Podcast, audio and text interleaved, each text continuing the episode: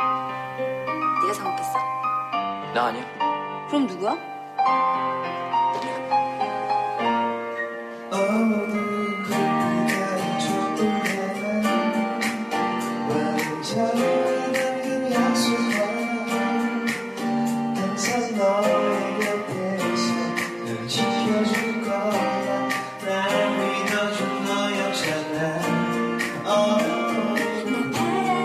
Hello，大家晚上好，今天是六月十八号，六幺八大促啊，大家有没有剁手呢？我们呢老老实实的来录节目了，怕自己乱花钱，其实呢 也没什么钱可花了啦，所以就录节目吧。对，今天只有我和早儿两位主播，圈圈生病了，我们祝他早日康复啊，他可能会缺席个一两期这样子，那么也没有关系，我相信我们两个人也可以完成。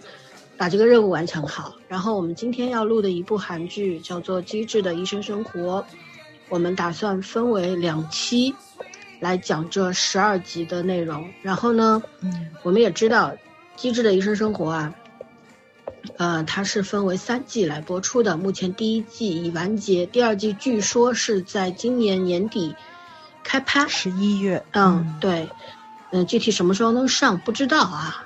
反正就非常期待了，因为真的是在疫情进行到现在半年多了，然后我们的心情早就荡到谷底了吧。然后能够看到一个温暖向的治愈系的剧出现的时候，内心还是很感动的，也有被鼓励到，所以我们都很喜欢这部剧。嗯，那么今天呢，我们主要的。就是来聊，先来聊一聊第一部分，先来聊一下这个，嗯，剧的一些相关的内容，比方说介绍一下我们的声导啊、里边呢，还有各位演员呢，还有呢，讲一些我们在看剧过程当中的一些感受等等。反正第二部分呢，我们会放在之后，另外录一期来讲。那么第二部分我们会聊一些。嗯，剧里面比较重要的病例呀，然后一些我们对感情的一些看法呀等等，所以呢，希望大家能够耐心的听我们讲这两期内容。嗯，今天我嗓子也有点哑，声音不是很好听，大家见谅，因为太辛苦了，嗓子有点倒了。对，然后呃。目前呢，豆瓣上面这个剧评分是九点四分，啊，有八万多个人给了评分，因为是申导和里边的再次合作嘛，这都是第七八次合作了吧？反正加上综艺和以往的一些请回答系列，对吧？已经是很多次的合作了，所以他们俩就代表着精品，嗯，对，并且又是 T V N 出品的，所以大家。嗯，对这部剧一开始做宣传的时候已经充满了期待了，并且呢，这里边的演员们都是我们熟悉并且喜爱的，几乎我喜欢的韩国男演员都在里面。对对对，因为每一个人，他们每一个人的作品，我们节目都有讲过。然后这部剧是在二零二零年的三月十二号上映的。每集九十分钟，但是最后一集的话，差不多两个小时。我看了一下，是一小时五十三分钟嘛，嗯，非常的长。然后呢，其实也并不奇怪，因为在《请回答一九八八》里边，我们基本上看到每一集都是在九十到一百二十分钟左右的，嗯，所以这是申导他们的风格，对吧？对，嗯，对，少而精嘛。然后，嗯。其他的等一下，关于导演、演员，我们会让早儿来介绍的。那我还是在正式开录之前，呃，先讲两个事儿。第一呢，我们节目开了第二季，我们的第一季呢终结了，然后大家可以在第一季的这个呃点点到主页面的时候，可可以看到“完结”两个字，已经是一个完本了啊。那么要听以前的作品呢，可以去第一季里面找。嗯，然后第二季呢，我们重新开始，呃，风格跟以前应该是不会有太大的变化的，只就是想做第二季了，想结束重新开始了，仅此而已。对，还有一个事儿呢，就是欢迎大家来加入我们的微信群。呃，入群方式非常的简单，因为我们现在有三个呃平台在做我们的节目，在播放我们的节目：喜马拉雅、蜻蜓和芒果动听。那么在喜马拉雅的文案里面呢，每一期节目的文案里边都会有我们主播微信号的添加方式，而蜻蜓和芒果呢，在主页面上面呢就能够看到主播微信号。添加了之后，呃，入群要做自我介绍。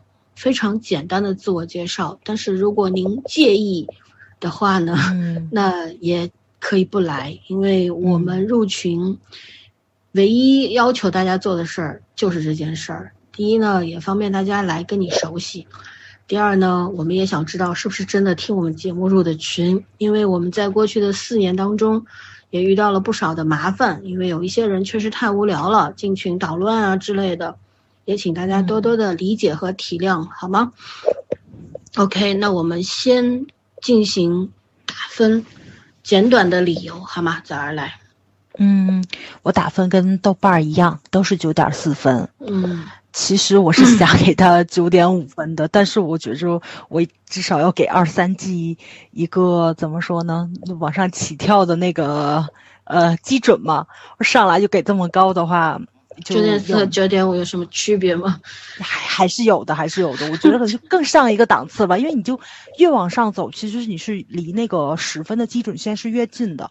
零点一分其实很难很难拿，就跟咱们以前，你考六十分是挺容易的，但是你要考九十八、九十九、一百，越往上肯定是这个知识你要填充的东西就会越多一点。但是我觉着，嗯，申导跟里边两个人值得九分以上。就是他们的呃稳定度跟精彩度，就是你给他九分以上的一个分数，应该是都没有什么太大区别的。这可能就是视准于每一个人的那个就是衡量的标准上是不同的。但在我这儿，可能是九点四跟九点五是没什么太大区别的。但是我对他们是有一个期待嘛，就是后续作品比这个更优秀，所以我就给了一个九点四分。没什么太大意义啊，对，嗯，因为你要在豆瓣打分的话，肯定是五星啊，嗯嗯，OK，我结束了。好，那我分数是九分，因为我不是一个会因为看导演和编剧盲目给高分的人，也是看了剧之后，其实说实话，我对第一集并不满意。前三集你都不满意？没有没有，第一集是不满意，后来也还好，因为第一集它剪辑比较散乱嘛，并且，嗯，它是以机智的，呃，医生生活为名的，那么我们理所当然的认为它是延续了机智的监狱生，呃，监狱生活那样的风格，但是呢，看到之后呢，觉得截然不同，后来看了一下是不同的编剧，那正常的。但是呢，我觉得第一集的问题在于塞的有点满，因为要铺线嘛，并且剪辑上面有点混乱。当然，也没有乱到哪去，只不过因为它是深导的作品，我们的标准，应该说我的标准就会高一点。嗯，如果碰到一个国产的普通导演的话，已经跪下哭了。对，我就已经要放高声庆祝了，国产剧有救了，对吧？然后。越往后看呢，其实我觉得越来越觉得，这个剧就像一碗老火汤，就是越炖，呃越醇越浓厚，然后非常的熨贴自己的心，喝下去是暖暖的。嗯，就像一开始我说的，因为疫情的原因，其实大家现在都迫切需要一些欢乐的。温暖向的东西来给自己一些安慰，然后作为一个支撑，呃，甚至于只是怎么说呢，一些些的鼓励吧。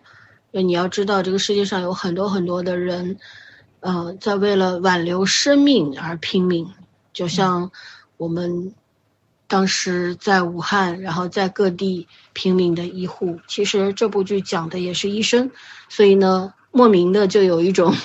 契合在那边，就冥冥中的某种默契吧。然后就，因为我们对医生了解的并不多，我们在生活当中，我是很怕去医院的人，小病不入医院的，大病没办法只能去，对吧？因为我总觉得医院里的消毒水味道是让我不舒服的 那种味道，所以我我拒绝去医院。但是我对医生还是满怀尊敬，因为一是专业人士，第二他们确实工作量非常非常的大，呃，因为我自己工作也很时长也很长，然后也很压力也很大，所以我觉得有一些惺惺相惜的那种感觉吧。嗯，然后，呃，但是我们了解医生的工作吗？我觉得是不了解的。假比方说你现在感冒了或者哪里摔伤了，去看个医生的话，那顶多医生跟你接触也就是几十分钟最多了吧。然后你对他们没有直观的了解，你没有观察过他们的生活，甚至于医生的家属、孩子未必了解他们。在职场上到底是什么样子的，对吧？那么这部剧就很好的展现了，呃，医生的日常、工作日常和生活日常，非常细化的让我们了解到啊，原来医生护士平时是这么工作的，并且电视剧是有一些美化的。我相信真实的世界当中，医生们可能更辛苦，对对吧？然后面对的东西可能更惨烈吧。因为我们也知道申导的风格就是比较善意的，他有很好的那种慈悲心，所以他的作品总是呈现着非常正面的那种积极的意义。但是我们也知道，现实生活当中，医生遭遇过很多的这种暴力啊、医闹啊等等啊啊，我们在微博热搜上热搜上面也看过不止一次啊，医生被伤害，所以我们也知道现实生活里边是非常残酷的，嗯。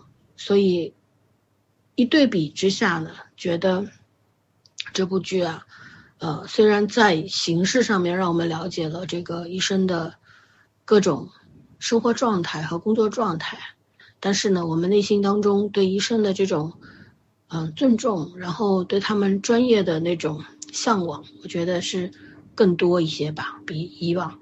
所以我觉得他更好的给大家展示了医生这个职业。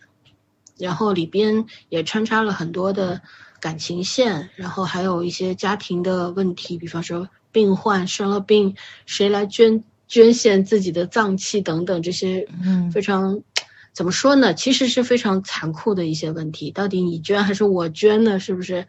但是在这个剧当中都给出了很好的答案。我们也看到了有自私的人性，可是大多数是，嗯，怎么说呢？为了他人。呃，热于去帮助，对，啊，所以我觉得，嗯，整整体来说，这是申导一贯的风格，然后值得我给九分这样子。嗯嗯，然后我们现在请那个子儿来介绍一下申导和里边以往的一些作品，两人的合作以及。为什么这部剧会分为三季？好吗？嗯嗯，其实要谈申导跟里边的话，就还有一位人士是绕不开的，就是我们节目也聊了很多，这位就是罗 PD。嗯，这三位应该是 TVB 的三驾马车。其实 TVB 跟三大台平起平坐，他们三个人是功不可没的，而且是在综艺行业上，这可能就真的是。叫这叫什么来着？叫就是大佬级的人物，没错，对，嗯，包括大家特别耳熟能详的《两天一夜》呀，然后《新西游记》呀，然后还有什么花样系列啦，就都是他们的作品。嗯，但是申导跟里边两个人就特别有趣，在他们是目前来说是已经转到了影视行业这个上面来。但是综艺他们好像是偶尔有也有涉猎，对吧？就跟罗 PD 还是有一些合作在里面，所以有时在影视作品里，你也能看到罗 PD 班底里面的演员，或者说是那些个艺人呐、幕后啊，可能会穿插进来，然后在这个剧组里面有体现。对，包括《新西游记》也出现了好多次，就跟他们啊，对吧？过来声音出演。然后大家就看着很亲切嘛，就是我觉得这种客串其实相对来说就是那种人情味儿很浓厚，你是能够看到就是演员或者说是他们这个艺人之间的这种情感上的链接，然后包括这个呃，机智的医生生活在开篇之前也有演员们的一些个互动什么的，就能够看到他们之前都有合作的。就虽然有的人可能是那个没有没有这么亲近，但是是因为这部剧之前的合作关系非常好，然后把他们聚在了一起，成为了非常好的朋友。所以台前跟幕后是一个非常融洽的这么一个过程。嗯，就先来说申导吧。嗯，申导就是。竟然是七五年生人，就很年轻嘛，就正好是我觉得算是导演的黄金期，就是经历啊，然后经验呐，再加上他这个人的人文底蕴，然后就是那种人文关怀的那种东西体现的特别的好。所以呢，就是他的作品就跟他自己的这种自身的性格、跟风格和信仰方面就特别的贴合，所以大家就很喜欢他的作品嘛。比如就特别有名的就是《请回答》系列，还有就是《机智的监狱生活》。他目前为止我看了看啊，就是就是前些日子好像有一个采访，就是 GQ 嘛采访的申导，嗯，然后说申导是豆瓣上少有的九分导演，确实是。他这五部作品里面分数最低的是八点七，就是《请回答一九九四》，剩下的都上了九分，甚至于一九八八，一九八八拿了第五十二届白想的最佳导演嘛。这部剧在豆瓣的评分高达九点七分，就是可能就是号都高。是的，是的，就是相当少的一部分人给他。打的可能是四星，就就是几乎百分之九十七的人都给他打了五星，我感觉是是这么个意思。然后，呃，甚至于就是咱们现在特别火的一部网剧已经烂尾的那个叫什么？我不要跟你做朋友。嗯嗯。大家也是觉得是一部向深岛一九八八致敬的这么一部作品，就是其实它可能没错，然后探讨的东西也是比较相，也也是比较相似的，所以说就是就是它可能开启了一种全新的模式，就并不以非常就是以前影视剧里面非常巨大的戏剧冲突去吸引大家去看，就完全是家长里短儿，但是也是能让大家坐在电视机前。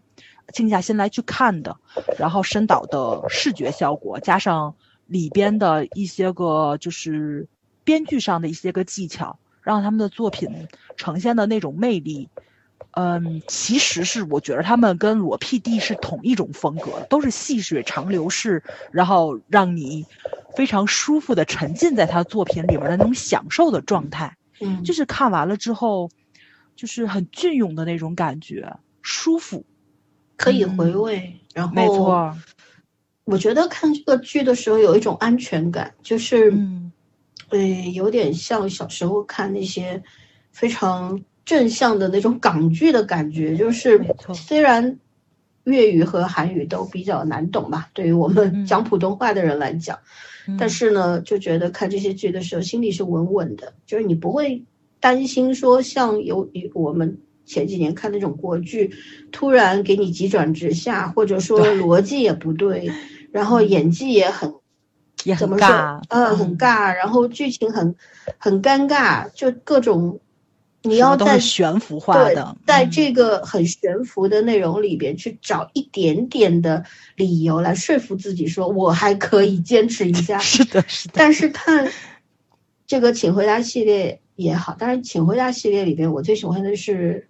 九七对，然后是八八，然后是九四，因为九四猜老公已经把我猜毛掉了，你知道吗？对，嗯，八八也是，所以我是觉得他们是一个境境界的这么一个过程，就是看过他们所有的里边和申导的作品，但是到目前为止，我真的最喜欢的就是《一生生活》，我觉得他们已经进入了一个非常好的阶段，就是以前可能会追求一些形式上面的猎奇。那么猜老公对吧？请回答猜，悬疑度都猜，一直在猜，猜的你很烦。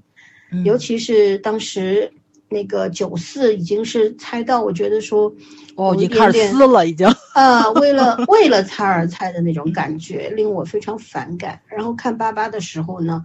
我也说，我说因为可能是综艺导演和编剧的原因，所以他知道观众喜欢什么，想要什么，总是很值得给你那个点，企图来说服你，给你讲道理。就这种让我，让让逼迫我去跟着他们走那种心情，我是不喜欢的。嗯嗯，对，因为我是很喜欢像《Melo 体质》啊、《耀眼》啊，然后嗯《Live》这种剧的类型的，就是平平淡淡淡的讲一个故事，对我让我自己去嗯体会，对吧？我不喜欢嗯被拎着跑。然后在这个医生生活里面，这种感觉淡了，就是被强制去接受的那种感觉很淡，反而就是有很多东西他没有刻意的去煽情。只只我我有时候会看到就是落泪，但是不是那种刻意被牵引情绪的落泪，嗯是默默默的不知不知不觉的眼泪就掉下来了，就是他也不是那种被煽动之后的那种情绪的跌宕，而是由心而发的感动，嗯，或者说忧伤。然后只有一个，就是十二集的时候里边有，就是那个妈妈拿着一个小衣服给儿子说：“这个衣服我们保管到现在，你以前就这么丁点儿小，现在这么大了，然后要可能要死了。”就那那一场戏的时候，我就嗯被煽到，就是就真的有点嚎啕大哭的那种。当然没有那么夸张啊，就是嗯忍不住的哭了。嗯但是后来就就觉得这个戏嘛，这种故事呢肯定是存在的，但是呢，我我我想感谢两位大佬，就是没有在一开始没有从第一集开始就强制放这种镜头进去，而是在最后一集给了这么一下，我很感激他们，因为有一个循序渐进的过程，嗯，对吧？所以是的，我觉得就是《医生生活》已经这部作品啊，成为了两位编剧和导演的怎么说呢，集大成的一个作品，就是他们到了一定的水阶准线，境界了，对，到嗯了一定的境界了，就回归平淡了，回归真实了，舍弃了很多花里胡哨的东西，对吧？对嗯。，OK，你继续。嗯，医生是计划要拍三季嘛，目前是第一季已经结束了，然后第二季老三也说了，咱们就是今年的十一月份可能会开拍。然后呢，深岛其实是特别想像美剧《老友记》那种形式一样，就拍这么一部就专门讲平常人的这种日常生活，嗯然后呢，能够陪伴观众就三年、五年，就甚至于十年，因为《老友记》拍了十季嘛，就就是从通过时间跟观众一起成长，能够给观众慰藉的这种，哦，我就觉得他的这种想法其实特别好，因为其实最开始咱们看韩剧有季这个概念是从 OCN 开始的，但是嗯 OCN 是以刑侦剧见长，但是经常不拍 第二季，没有第二季，就 是未完有这个项目没有了，没错，对对对，有这个项目，但是它能不能投拍不知道，都是一个未知数。嗯、但是这个这要怎么说来着？就是这个《机智的医生生活》从刚开始跟大众宣传的时候就有三季，就甚至于现在演员结束了，就很多人在一起那个伤感也是有阶段性的嘛。他们就是就是啊结束了很伤感，想着哎也没有结束，可能过几个月大家就要见了，就是那种伤感你也是戛然而止的那一种。所以就这种，呃，状态跟感觉，然后呢，给大众的心理上的一种安慰，也是能够应和上的。我觉得就跟深岛他的性格可能是有关系的。就他有句特别有名的名言嘛，是关于失约号，好像是拍摄《一九八八》的时候失约号出的事情嘛。当时深岛就是说的，就是不要回避这件事情。一起分享各自 n 分之一的心痛，难道不是作为社会一员应该尽的义务吗？就是他可能社会责任感是很强的，所以呢，他就把这个东西，就是他自己的一种做做人做人的准则，哎，这是这嘴实在是想把它则准则，对，就是就他自己这种信念嘛，就注入到自己的作品中去了。其实，嗯，我觉着就是机智的医生生活，就是你看着是很阳光、很美好，他理想化了很多的东西在里面，其实里面无处不在都有那 n 分之一的心痛，对，就是这这才是没错，这才是抓住观众心脏，就是把你的那种情绪时刻攥在手里面的感觉。这就是老三说，就是深岛跟里边两个人到了一定境界的一个原因。他不再像以前似的，就完全用一个悬疑性的可有可无的形式。巧，没错，对吧？嗯缺乏真情实感，嗯，对，而且喜欢煽人家，煽情绪嘛。对，但是现在就没有了，现在我觉得不这是一个非常理想的状态了，已经特别好。对，没嗯错。嗯、包括就是那个群里面的小伙伴给我们科普了一下，就为什么这部剧拍了这么久。就是咱们看韩剧很久的时候都会知道，一般韩剧是一周两集，你不管是周一啊、周二播，周三、周四播，对吧？周五、周六播什么的，它都是差不多一周两集。其实是一直是一个赶戏的状态，就是你你家爱豆边边拍边播模式，边拍边播。对，只要你家爱豆进了剧组，可能这三个月就是连轴转。他的私人行程跟他的剧组行程，就一天二十四小时，可能都是一个待命的状态。所有睡觉的时间都是在保姆车上。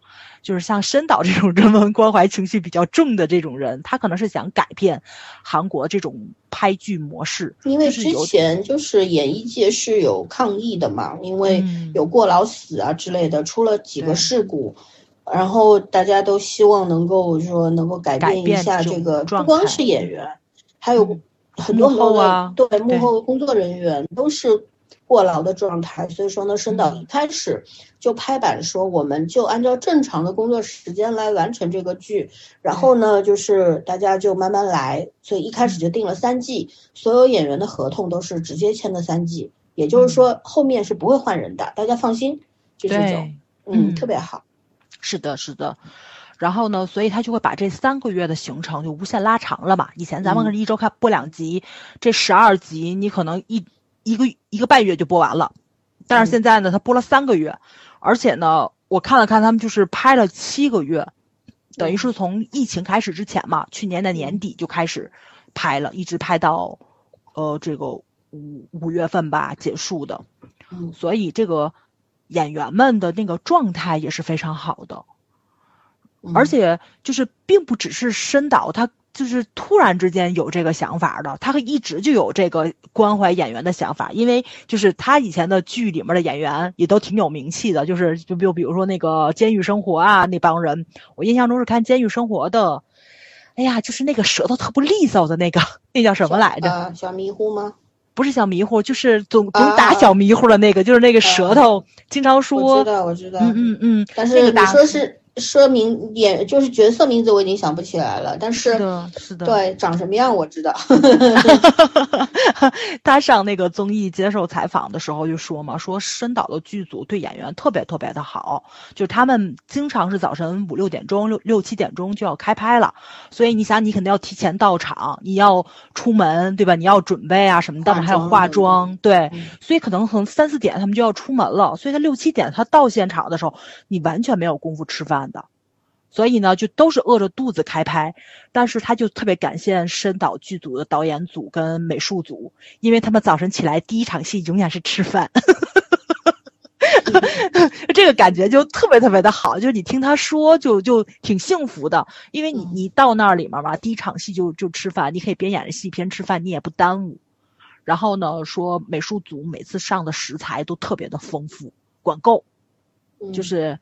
就是大家可以可以不住点的吃，然后食物还丰很丰盛。他还举了例子说现在还有炸猪排呢，然后呃就就那感觉就特别特别的好，就对吧？罗 PD 的炸猪排也很有名，这也是个梗了。就是其实你在看那个就这个医生生活的花絮里面也有，就是他们在拍戏的过程中吃着烤肉，然后像宋华呀他们的把那个肉都在。吃都在吃，看韩剧就扛饿，你知道吗？不一看就就特别想去吃韩餐，就那种。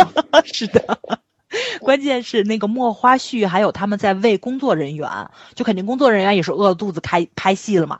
拍完了这一场，那食物也不能浪费了嘛。他们演员就开始拿筷子夹卷好了，就开始喂现场的工作人员，那感觉特别特别的好，很融洽嘛，很融洽，而且是人家是真食材，是真吃，不像咱们似的，就是上道具，吃完要吐的都是假的，所以那种那种感觉也是。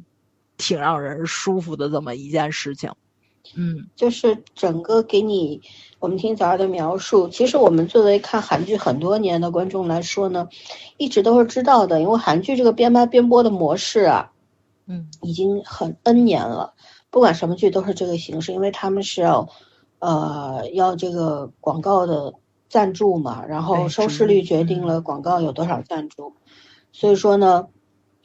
也是受制于此，也受益于此嘛，而且导致很多韩剧可能因为要加入一些广告，或者说赞助商，或者说观众收视率的限制，所以搞得那个剧的剧情就变得我们俗称的烂尾。所以说呢，韩剧这几年呢也开始做一些就是调整，提前拍摄完完毕然后再播放的，有一些像像好像太后啊，还有当时李胜基的那个就去年那一部在摩摩洛哥拍的那个，嗯嗯嗯，也是提前。制作的包括国王系列，就是我们朱志勋的，嗯，对，那个奈飞出品，对，所以说现在越来越多的，他们用越来越多的形式去改变。我觉得韩国演艺界一直给我一种感觉，就是它可能很黑暗，因为我们经常能够看到一些非常负面的新闻出来，但是他们确实很认真的在做这件事情，就是在改变，通过想要通过影视剧，通过。综艺什么的去改变这个社会，就那种很蓬勃的那种责任感是让人尊重的。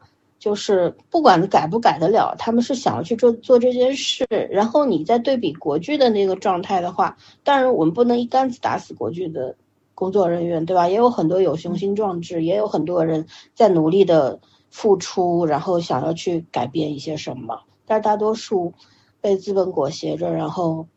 就每况愈下嘛，肉眼可见的往下掉嘛。但是最近我们又觉得有点点小希望了，好像又可以救一下了，还没有死透那种感觉。嗯，对，所以每一次啊，我我我跟早上说了好多次，我说我 看这个医生生活的时候，我就羡慕啊，就羡慕人家，就不知道我们什么时候能够写出这样的作品。我们一直在节目里说过很多次，我说我们想看普通人的作品，其实。这个答案我们总是在别人国家里的剧中找到，就是比方说韩剧、日剧，它真的会把更多的视线投向普通人，对吧？关注普通人的生活。可是我们的国剧呢，老是去讲那些有钱人，好像普普通人不配活着，不配谈恋爱，不配吃饭睡觉那种。对，所以就希望国剧能够把视线转向我们大多数的底层人民。其实每个人的生活。都可以写成一部小说，都是很跌宕起伏的，因为每个人都要面临生离死别，都要面临啊生存的压力等等。每个人的故事可能都很平淡，可是你把它摊开来看，都各有各的精彩吧。还是衷心希望我们的，如果讲医生的话，那么能不能好好的去拍一些医生的故事？为什么我们现在对这些职业，比方说警察呀、医生啊，我们看纪录片好过看电视剧呢？因为纪录片真实啊，对吧？希望国剧也能够真实吧。OK，那嗯嗯，你讲完了对吧？那我就讲几个趣事。第一呢，就是嗯，剧中的五人乐队啊，嗯，照道理说呢，这几位都是不会乐器的，可能像女主她是有一直是话剧和音乐剧的演员嘛。嗯，演唱肯定是没有任何问题的，包括舞蹈。但是乐器到底会不会呢？我们也不太知道。呃，包括他在里边用的是贝斯嘛，所以能不能会不会弹，我们都不知道。包括里边刘演熙打鼓啊之类的，这些人可能都有一些音乐的嗯基础，因为韩国的演员都喜欢去音乐剧舞台上锻炼。他们不演戏的时候就很愿意投入，包括我们曹曹政奭，对吧？我知道他很久了，而且我喜欢他也是因为他的音乐剧之类的，他有很好的功底，所以这些演员都是几乎零基础的乐器能力，然后去练习，包括他们弹那首卡农，我们刚刚查了一下，这首卡农他们练了一百零八天才能够合作到这个程度，就戏中。剧中呈现的这个程度，可见这种专业精神、敬业精神是非常值得尊敬的。嗯，我上一次知道，就是说韩国演员做到这个程度的，是一部电影叫《快乐人生》，这个是十多年前了，应该是零零七年的一个作品。当时因为我喜欢张根硕，所以呢就把他所有的作品都扫了一遍。然后这部《快乐人生》呢。里边有几位，我简单说一下啊，插插个花。里边有郑敬勇、金金允石和金尚浩几位演员，可能讲名字大家蛮陌生的，但是他们都是电影咖，全都是电影脸，在很多韩国讲军政一类的影片当中，他们都有，都都在。所以说呢，张根硕当时跟他们也是演一个，就是三个大叔是张根硕爸爸的朋友，年轻的时候组过摇滚乐队，但是张根硕在剧中的爸爸去世了，所以说呢，这三个老家伙人到中年了，就觉得人生过得好无聊啊，就是看上去好像还像回事儿哈，但是呢，就觉得年轻时的那种理想、那种活力没有了，热情没有了。所以想要，在因为老老兄弟死了嘛，然后想要带着老兄弟的儿子一块做乐队，但是这四个人也是乐器零基础，他们在花了很长时间去练这些吉他呀、鼓啊之类的，然后练到练了很久之后，在电影当中呈现出来是非常娴熟的，专业的，弹的也非常好。然后他们在电影结束之后还开了演唱会。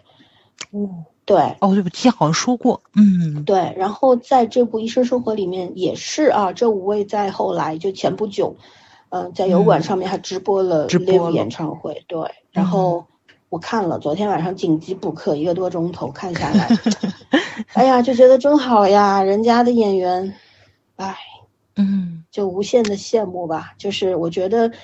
我们很多演员可能还在破了个手指头、掉了个威亚就哇哇叫的那种，可是，什么叫专业精神？什么叫职业素养？真的要好好上一课，是吧？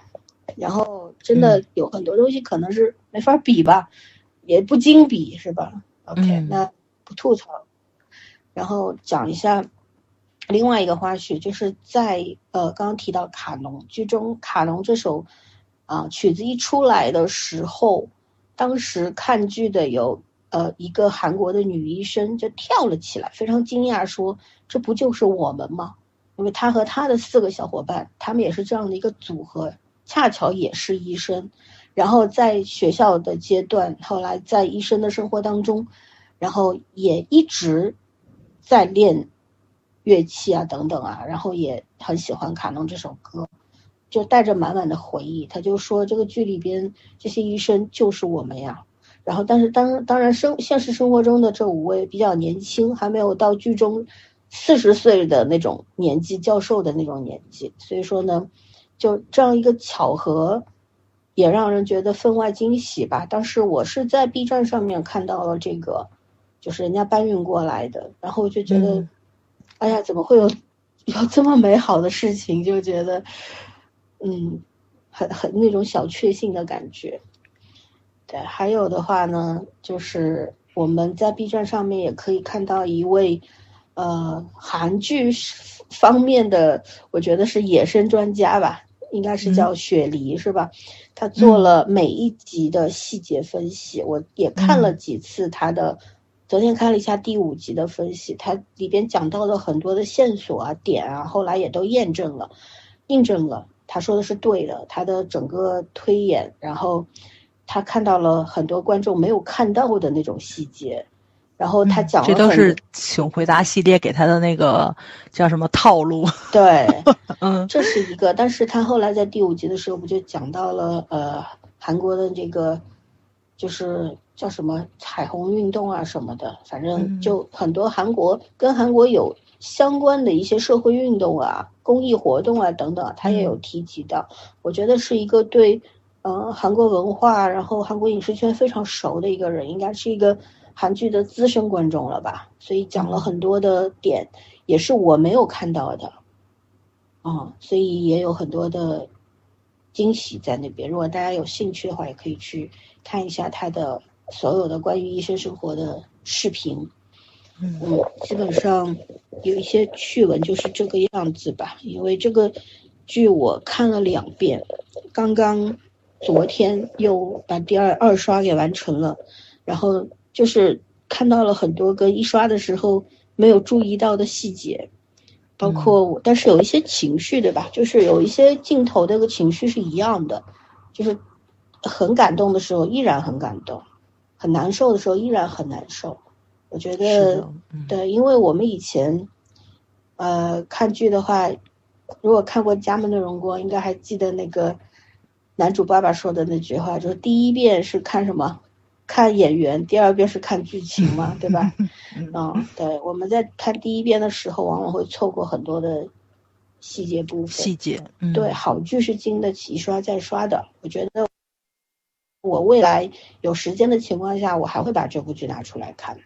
嗯，对。然后我们现在要对一个做一些概述吧。嗯，拿一些关键词或者字出来描述一下你观观剧观剧过程当中的那个感受。嗯，比方说，我刚刚讲了安全感，然后早儿也讲到了温暖啊、感动啊等等。那早儿还有其他的一些关键词来拎一拎重点嘛？嗯，我觉得可能是颠覆了我对友情的一个全新的看法。嗯呃，因为其实。导演也是在玩一些个反套路的东西，因为最开始的时候宋华是有男友的，但是那个男友出轨了，还被那个金俊元给发现了。然后金俊元呢，就是这个，就咱们以前也探讨过这个问题：如果你不小心看到了你朋友的另外一半出轨了，你要不要告诉他？这个剧里面没有纠结于告与不告诉这个事情，但是就是当金俊元去找她男友去说你要跟宋华坦白的时候，那个。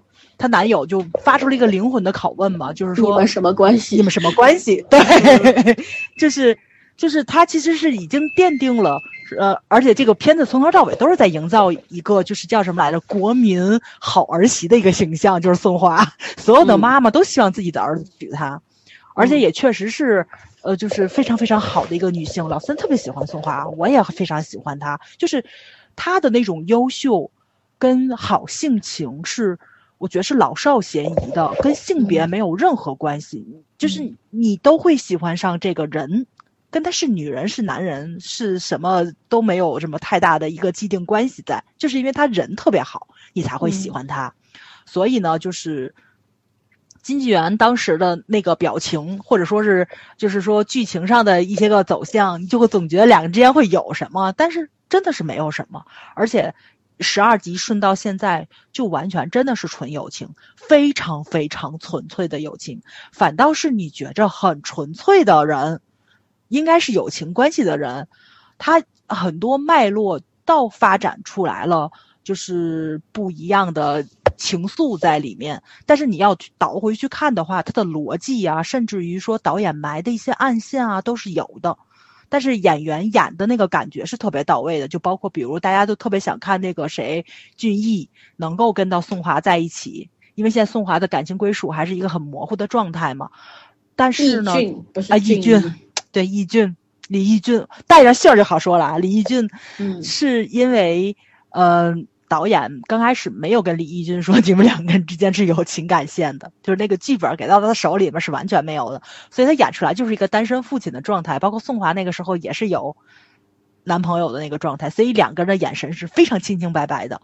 但是到多少集之后，导演可能跟他们两个人去沟通，你是能够看到不一样的东西在里面了。所以他就是就是让我重新对友情有了一个界定在，因为。有一个特别深的灵魂拷问吧，就是男女之间到底有没有纯粹的友情？我觉得这部戏其实，就是怎么说呢？正反两方他都占到了，有，但是也没有。所以呢，就看跟谁不有对对，没错没错。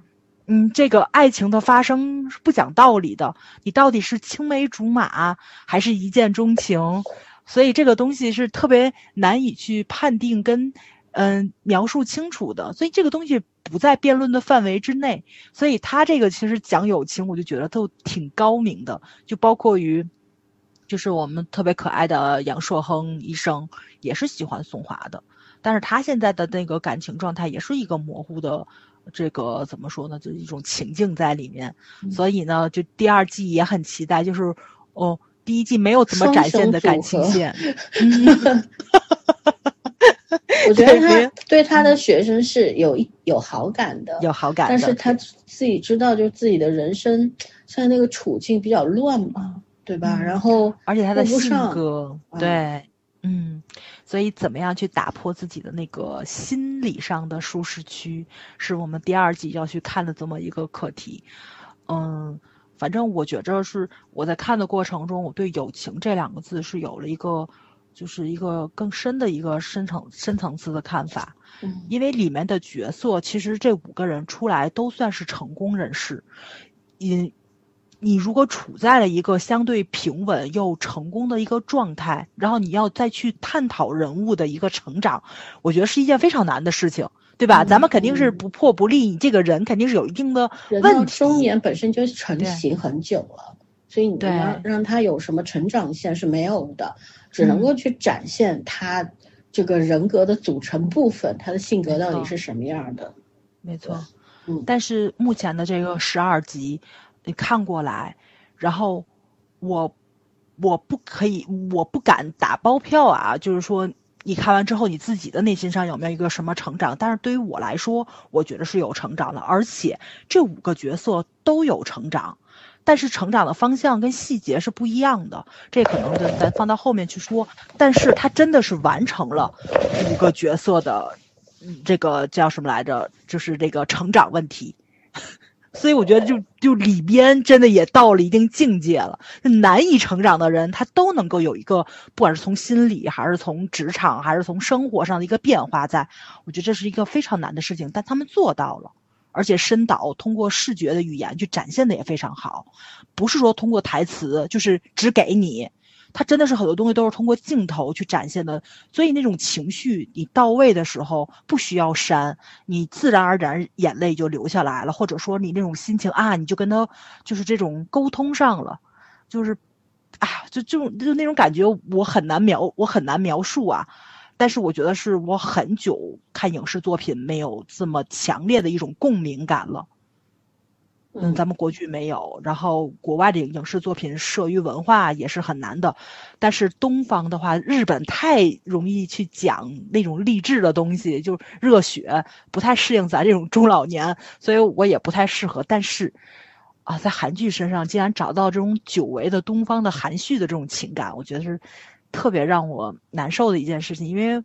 我觉得就是像含蓄啊，或者说像那种东方比较隐秘的这种内心的深层次的东西，应该是咱们的强项。但是，嗯，是人家国家的人，就跟一九八八一样，让咱们找到了那个，呃，你已经看看不到的青春，你看不到的童年，你看不到的胡同文化什么的，都给你展现出来了。嗯，市井百态，所以。还是挺难受的。虽然它是一部情感那个职场剧，但其实它是在讲情感，讲人与人之间的连连接。嗯嗯呃，很难的，而但是完成的非常的优秀。嗯嗯呃，那我的关键字是一个字爽，因为其实我觉得这个，如果我们幽默一点，就说这个，我觉得特别特别像很多。就是网文里边那种非常有趣的那些点的一个大集合，就是他在里边的人设，就是这些人设新鲜吗？不新鲜吧？嗯，对吧？你说套路老不老？老的吧？可是为什么我们又被深深的吸引住呢？非常沉浸呢？是因为它的细节太到位了，而还有呢，就是他非常真实的又朴实的去呈现人与人的人性。当中善与恶的部分，然后去呈现像刚刚早上说的友情啊、爱啊，然后家庭啊、关系等等，就是呃，之所以让我觉得爽，就是因为其实讲要把这些东西讲好挺难的，呃，用文字来表达的话，我觉得还容易一点，因为它有一些想象空间，然后文字可以比较详实的去描述。但是镜头语言就有难度了，因为它是比较直接的东西，直接给到你一个呃视觉上面的一个感官体验，对吧？所以说，如果你看这个片子，我好多次就是忍不住就哈哈哈笑出来了，你知道吗？就我是一个很内敛的人，不太会看剧笑出声啊或者哭出声啊这种非常非常非常少，嗯，但是。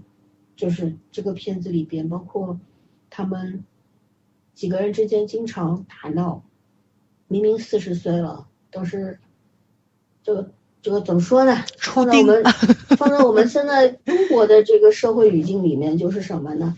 就是都是中老年人了，对吧？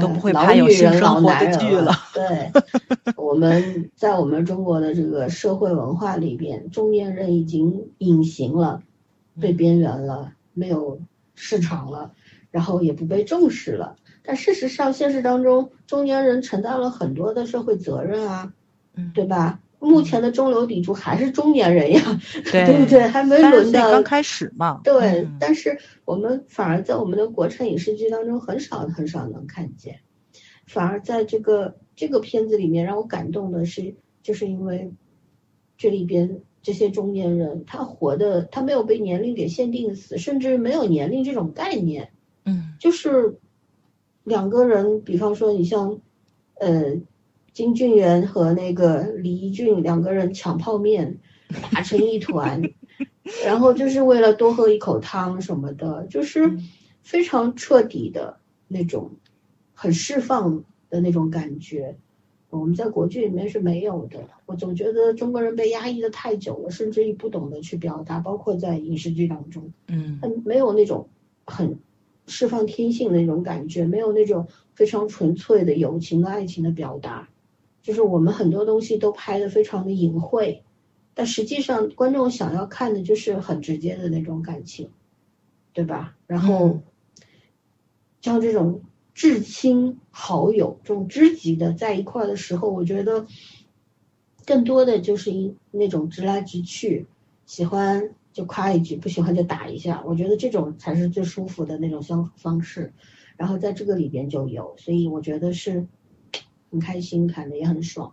还有呢，就是他们在嗯一些病例当中，嗯，我觉得这些四十岁当到教授呢，也算是青年才俊了，对吧？因为他们肯定不是现在才当上，已经好几年了嘛。因为读医生是非常难的，我们也知道，至少在呃本科连着博士的话，至少八九年，然后还要在住院。这个像韩国的话，它有这个住住院医师、住院嗯医师，然后住院总，然后呃，我给你念一下，我专找到了科医。师，对的嗯，嗯，它是这个样子的，就是咱们国家的啊五年本科、三年硕士、三年博士、三年规范化培训嗯。加主治考试加论文基金，然后等于十四年的小主治加五年，嗯，加几篇 SCI 论文加省厅级别课题至少两项加考试通过，约嗯等于十九年的副主任医师。嗯之后继续晋级啊，加五年，加国家自然三分以上 SCI 论文几篇，加考试顺利，等于二十四年牛逼哄哄的主任医师。然后这这已经完了吧？最搞笑的是底下又又有人加了，加患者哐哐两锤子等于死了。就是说，你要做到主任医师的话，要需要二十四年。对。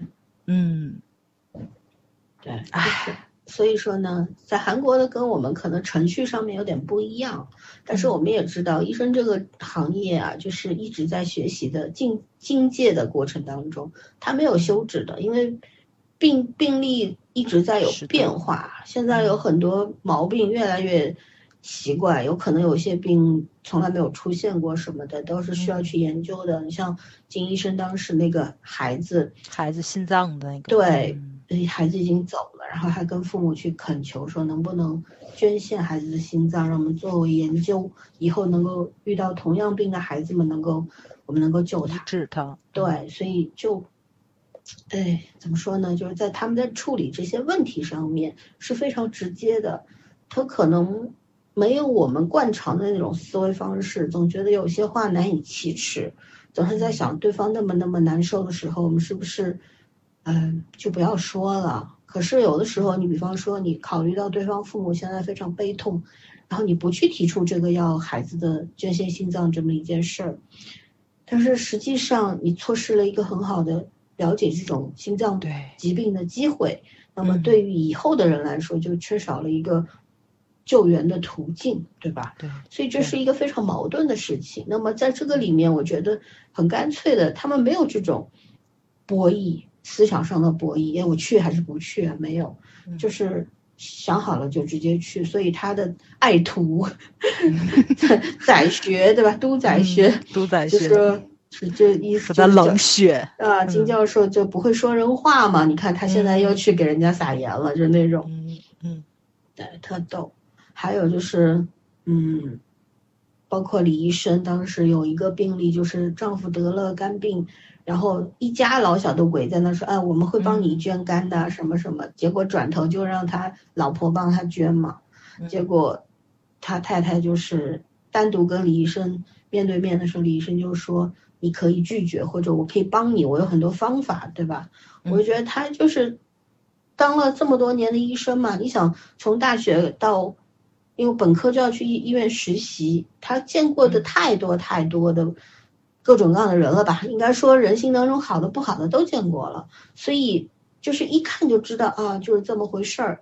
然后呢，其实我们还有别的办办法，就是等捐献嘛，对吧？等捐肝啊什么的，不一定要你去做。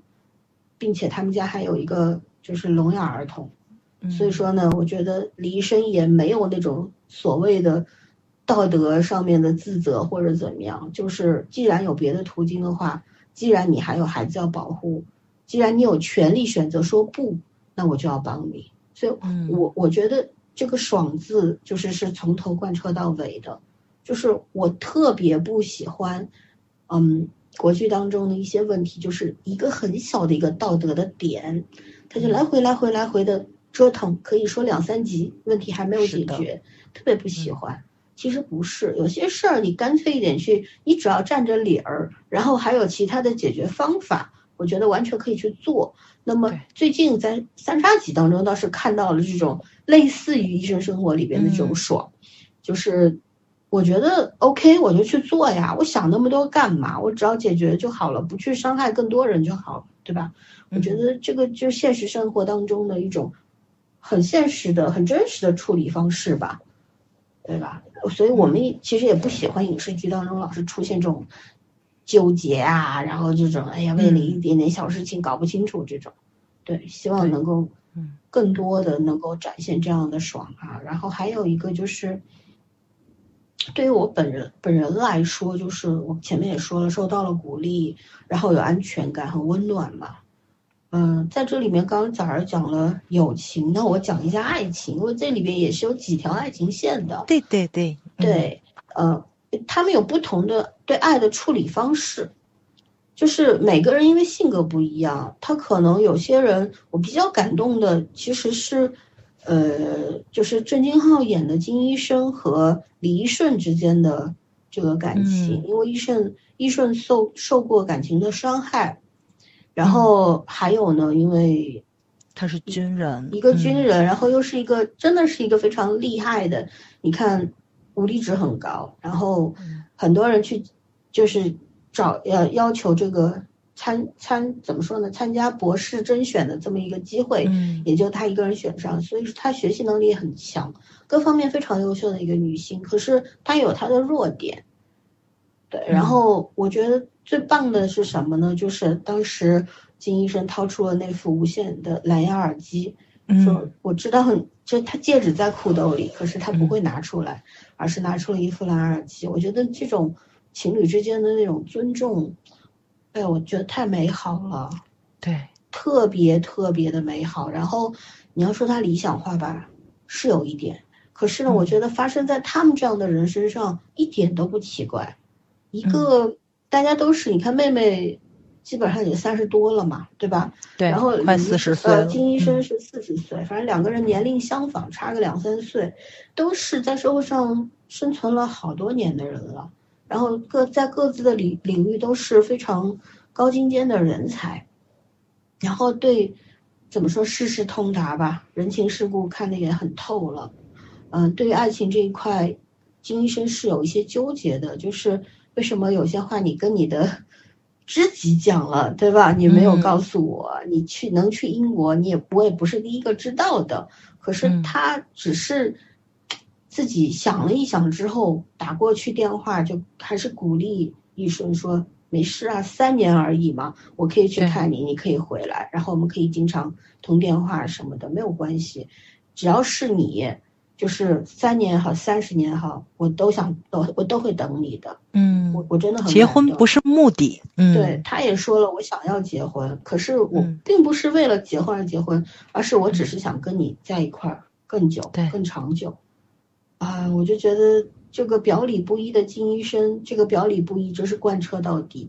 他嘴嗯那么毒舌的一个人，可是你看他暗暗中帮助他的学生，对吧？然后嗯帮助那些病人，嘴多毒呀！其实我觉得他不是不懂表达，他就那样，他就觉得省事儿，何必去嗯讲那些、不想跟你们装。啊？不想弯弯绕，然后有些话可能病人听了，就家属听了不开心、不舒服，那个上面也有杜医生去他学生督促他嘛，后面他那个也改了，慢慢的更加像张冬天一样，慢慢的就更加的人性化了，更加的有同理心了，这样。嗯但是我觉得他在其他方面，除了面对病患的时候，其他时候我觉得他的直接我是很欣赏的。嗯，我我 我觉得就是直来直去，但是有分寸感是很难嗯拿捏的一件事情。咱们总是误会了“直言不讳”这这四个字，总觉得没有没有礼貌、粗鲁这样叫直言不讳，不是的。就有些话可以闭嘴的时候要闭嘴，但是该说的时候要说，这种直来直去才是值得去学习的。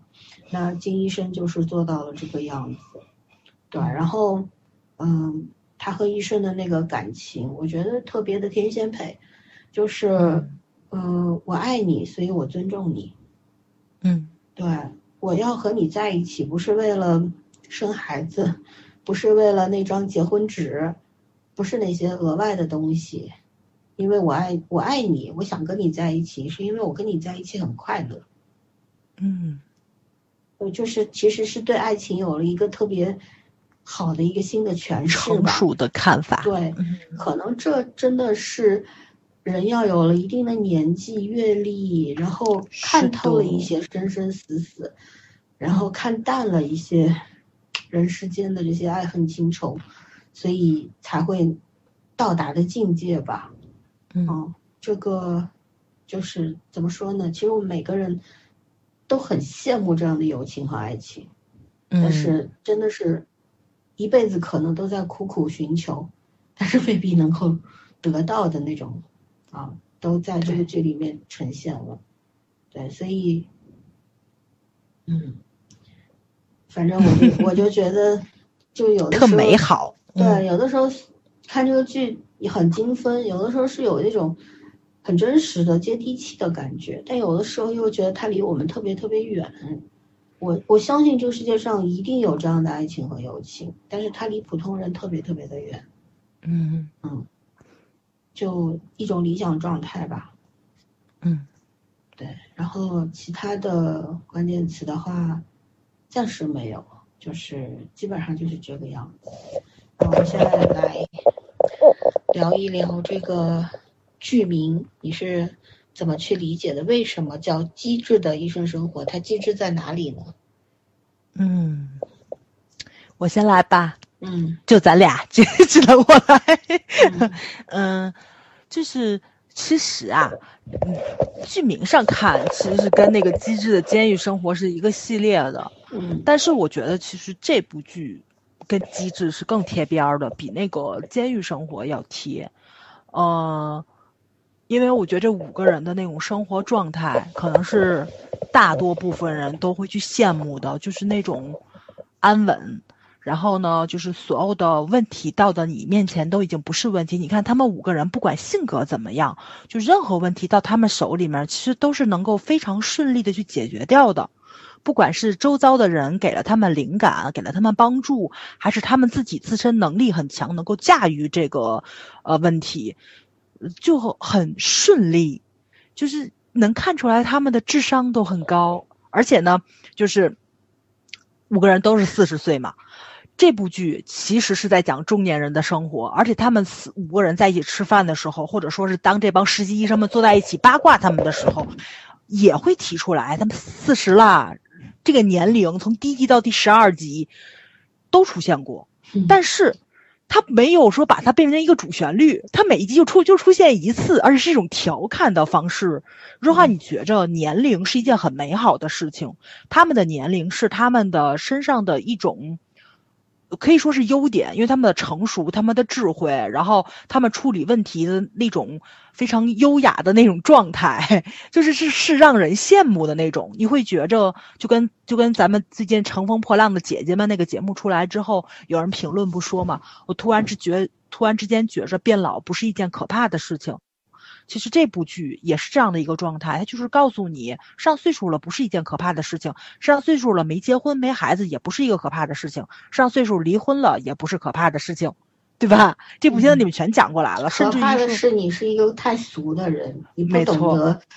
嗯，正确看待自己，给自己贴标签啊，然后会受别人的影响，这个才是可怕的。可怕的，对，他的这个机制其实是体现在了五个人的价值观上，跟他们的人生观，就是说你怎么样看待自己，你怎么样看待你周遭的朋友跟你的家庭，然后你的社会地位，然后你的工作环境，你的职场规划，他其实是讲了很多世俗的东西，就是我们每个人都会有野心啊，或者说是有一些负面情绪，然后日常的烦恼，这里。里面都包含了，但是，它还是非常符合机制这两个字，而且，它真的是在讲医生。其实职场剧，我觉着跟历史剧是一样的，是一个特别特别难拍的一个剧种，因为在咱们国家到现在，大家都还是默认咱们国家没有职场剧的。曾经有。曾经有，对对，近十年是没有的。你看不到任何的职场剧，任何的职业都是为谈恋爱去服务的，都是为戏剧冲突去做准备的。它就是一个大背景，就是一个标签，就是一个人身上的一个怎么说呢？社会地位的一种阶级的一种反应。医生啊，那就肯定就是专业人才，嘴里面说了一堆病人听不懂的词儿。然后，但是这部剧里面是完全反过来的，你会发现，就是。嘴里面很多专有名词的人，其实对病人没有任何帮助。对，你要讲别人听得懂的话，让别人能够用最最简单的方式去理解他，然后去排除一些啊，怎么说质疑呀或者不安啊等等。对，他的专业度体现在了其实是人与人之间的这种关系上，就是就是刚。对，就是平等，然后尊重，然后你不要因为你自己是医生，你就要有有优越感，就这种东西是不能有的。然后你怎么样给你的病人传达出一种信号，就是说，任何，呃，可能性都会出现在手术台上，但是我唯一能做的事情就是尽力了。这个台词这是从第一集到第十二集都贯穿的，我甚至于觉得第二季、第三季也会反复出现，因为这是。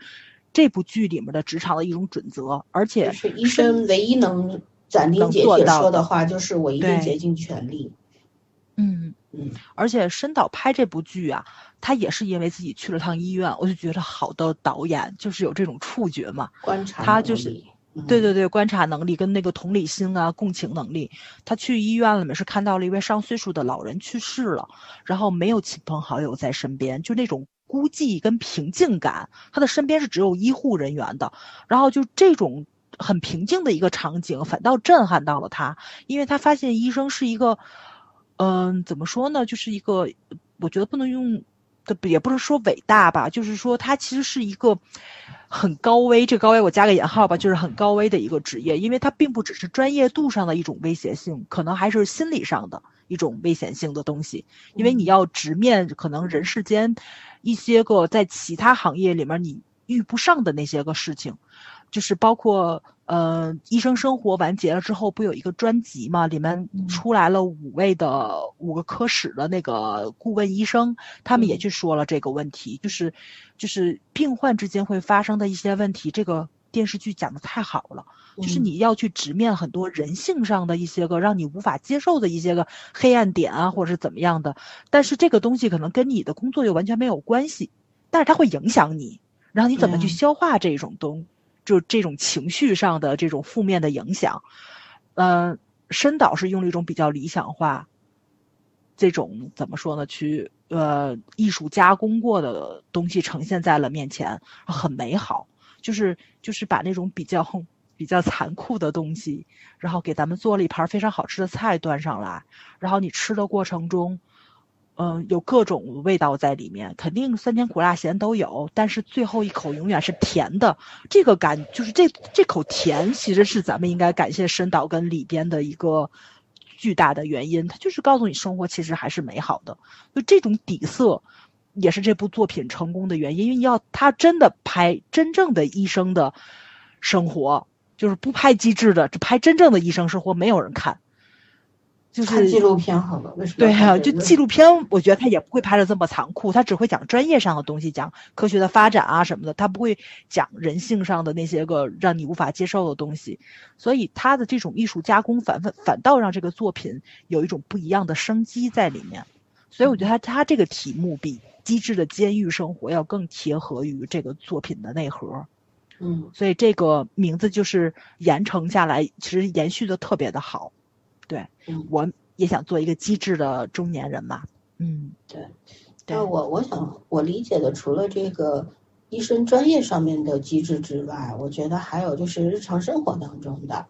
呃，我非常欣赏蔡颂华，是因为他想好了要去做的事儿，他一定会做，而且非常合理的安排自己的生活时间。大家说他是鬼神嘛，就神出鬼没的，什么事儿都能干好，好像不用睡觉。然后我们看到他永远都是笑眯眯的，弯月一样的眼睛，对吧？一看他的笑容就觉得，嗯，被治愈了，就那种有幸福感。然后我特别喜欢他，是因为哪怕是下雨天，他想好了要去露营，他就要去。然后，呃，想要去露营，要准备很多的物品，就是帐篷啊，一些。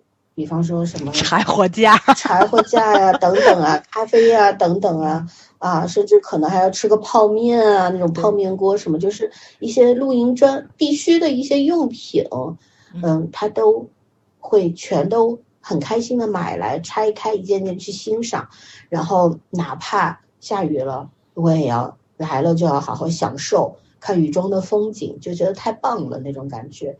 还有就是。哪怕只能在这儿待五分钟、十分钟，也是好的。嗯，就就是，嗯，我觉得这是一种很大，应该说是一种大智慧吧，非常睿智的。因为成年人特别喜欢计较得失嘛，就觉得哦，下雨了，不去了吧，衣服要弄湿的，然后很麻烦，在雨中搭路、搭帐篷啊什么，然后路上不好开啊，就是你有一万个理由劝自己别去了。但这种事在蔡振华身上是不会发生的，对吧？呃，你说是这么想的人傻呢，还是蔡振华傻傻呢？我觉得蔡振华一点都不傻，因为他知道我为什么要去。我去，并不是说呃我要去达成什么目的，而是不管怎么样，我都应该给自己一个放松的时间啊，对吧？去欣赏一下不同的风景景色嘛。呃，站在山的高处，然后看看远远处，看看天，看看云，看看水，我觉得，哎呀，这种心境啊，太通透了。而且，嗯，你看他，就是为什么他的学生们都说你要不要去竞选个议员啊什么？议员对吧？对，因为他几乎没有缺点，这个人。但我觉得没有还没有欲望，嗯，对，没有人是没有什么缺点，相信他也有。只是我觉得他内心是非常非常非常平和的，呃，很多人说李一俊是剧中说的嘛，说李一俊是一个就是非常怎么说呢，积极阳光的人，他内心是不扭曲的，嗯，因为他太厉害了，他是个天才，所以他看什么东西都要求平等，都会很善意的对待人家，因为李翊君确实拿了，我觉得拿的是上帝的。这个剧本就是他看什么都是看穿了的，然后又不揭穿，然后暗中的穿针引线，帮助对方啊什么的，促成对方的爱情啊什么的。他是拿了，应该说拿了编剧的剧本吧，对吧？然后是的，连食堂阿姨他都认识，我真服了。对，这个是个人才。但是呢，蔡颂华我觉得也是一个内心没有任何扭曲的人。其实作为一个医生的话。就像刚早上说的，医院当中很多，你看医院是一个生门死门共存的地方，有生命在那边诞生，但是有生命在那边消亡，是一个非常矛盾的这么一个地方吧，啊，是起点也是终点。然后呢，在这个里边呃一个一个家庭如果产生了一个病人的话呢，这个家庭一定会出现很多的矛盾。最简单的金钱上面的矛盾，尤其像我们有一些的有城的城市户口都有医疗保险，但是农村户口的他未必有。但是像韩国呢，它它的那个保险体系是让你自己要买保险的，而不是像我们有有这么一个福利的就医疗福利的这么一个政策在的，它的那个情况是不一样的。所以说呢，能够在这个医院里面看病手术的这些人呢。目前我们还没有看到那种真的穷到哪里去看不起的人，因为这里边，即便你付不起医药费，长腿爷爷也帮你了，对吧？我们的长腿 爷爷，对，他也帮了他们了，嗯。所以说，作为一个医生的话，你会看到特别特特别多特别多人性当中丑陋的部分，那么我们要如何去看待这部分东西呢？我觉得这。其实这种心态跟我们的工作心态是一样的，就是我们也也要看到同样的东西。那么你怎么去消化它呢？你会被这部分影响吗？这是对自己提出的一个问题和要求，就是你尽量的要去无视它，或者说你知道这些东西就是存在的，但是没办法，你再怎么样它都存在着。那么我们能做什么呢？能做的就是消化它。然后能够找到其他的途径去调整，然后找到其他的途径去把这些矛盾给处理掉。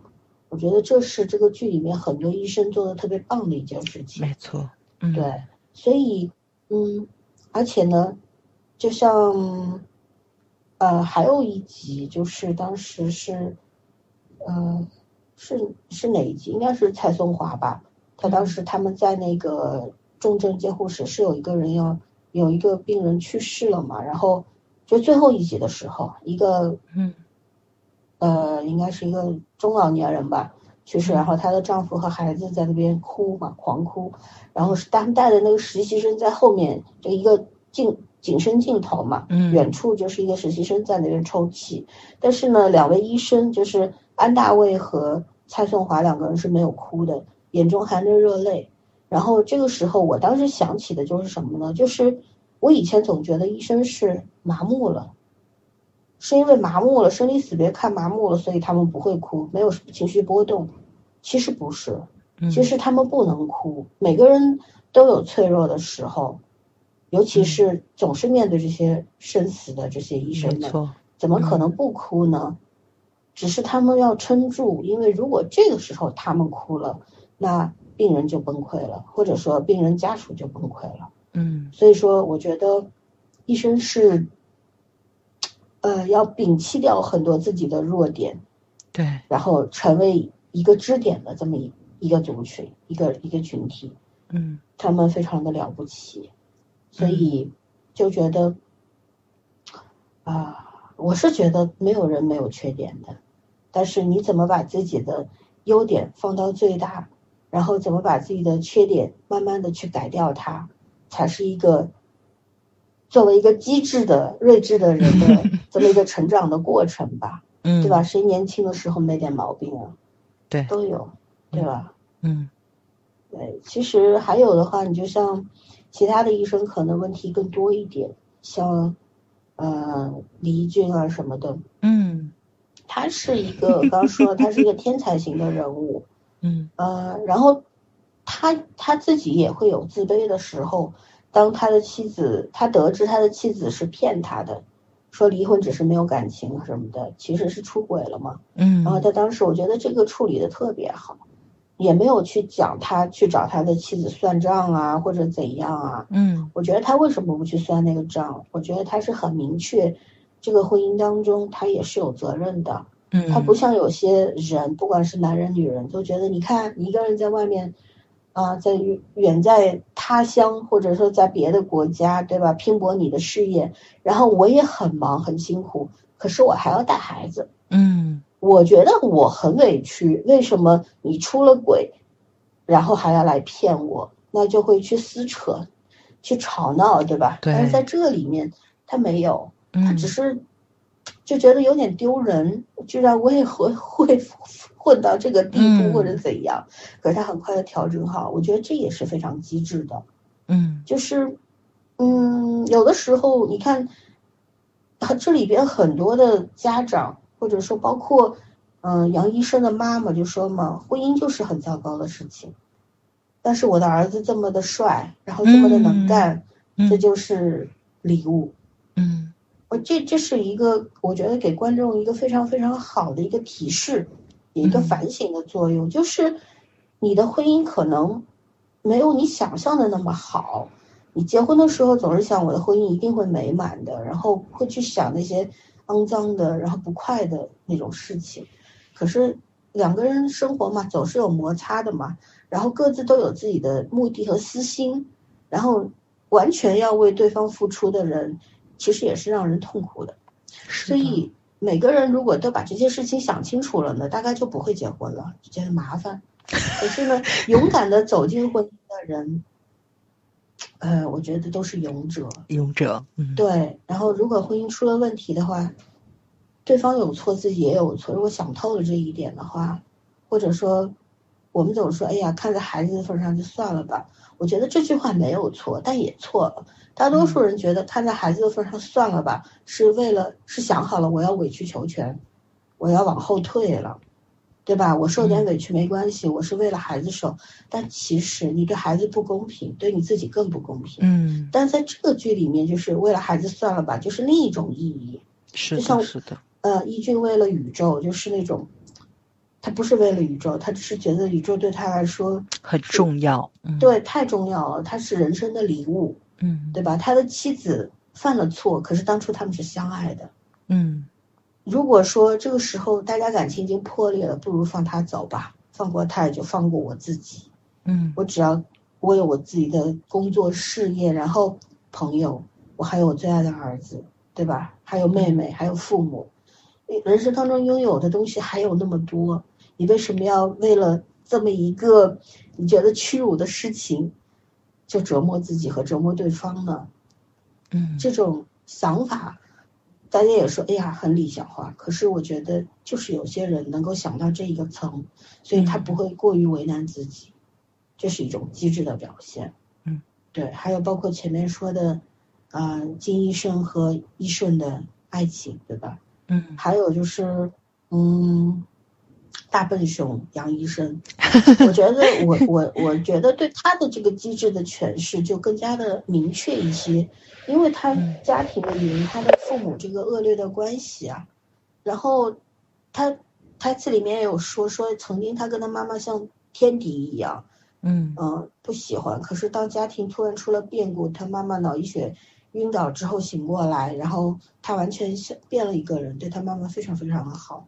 对吧？去寺庙，妈妈去拜佛，他还要把妈妈背下台阶等等，就是就真的是一个发自内心的要去保护母亲的这么一个想法和做法，啊，想法和行为都有了。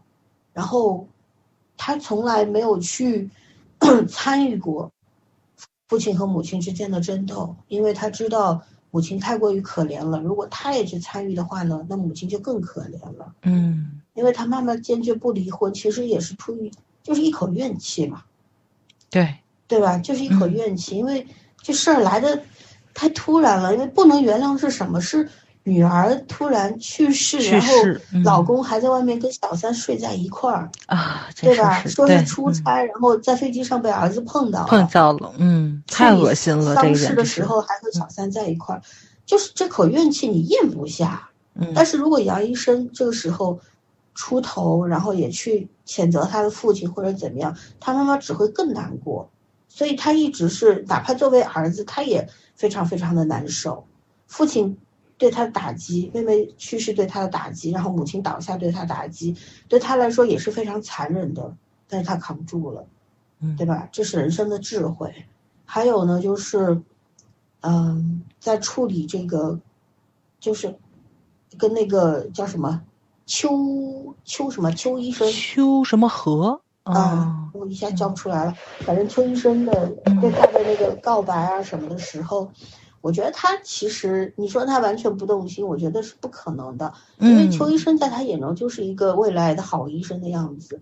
我觉得就像又谈到了早上说的男女之间有没有纯粹的友情关系，我觉得这个东西要分人，但是在杨医师身上，他一定是对邱医生有好感的，只不过他已经四十岁了，而那姑娘可能才三十岁左右，非常单纯，她觉得自己的世界是非常复杂的，而且未来很难料，对吧？还有，虽然家里也挺有钱的，可是她母亲说实话也是一个负担吧，一个包袱，然后他自己已经习惯了一个人待着了，本身性格内向。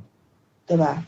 闷骚嘛，说白了就是，你看他有时候下了班非常轻快的步伐下楼梯啊什么，说明什么就是闷骚，他绝对不是他面上的那种笨笨傻傻的那种笨拙的样子啊。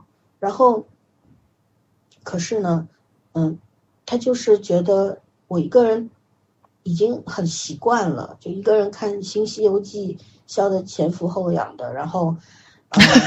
对，这里面对广告很多，嗯，对，很享受这种独处的那种状态。然后突然又要去面对一个年轻的同僚的时候，可能他自己过不了自己这一关吧。因为有的时候，就是你的感情，你的你对这个人的好感还没有变成爱，嗯，对吧？然后这种好感和你自己的自由。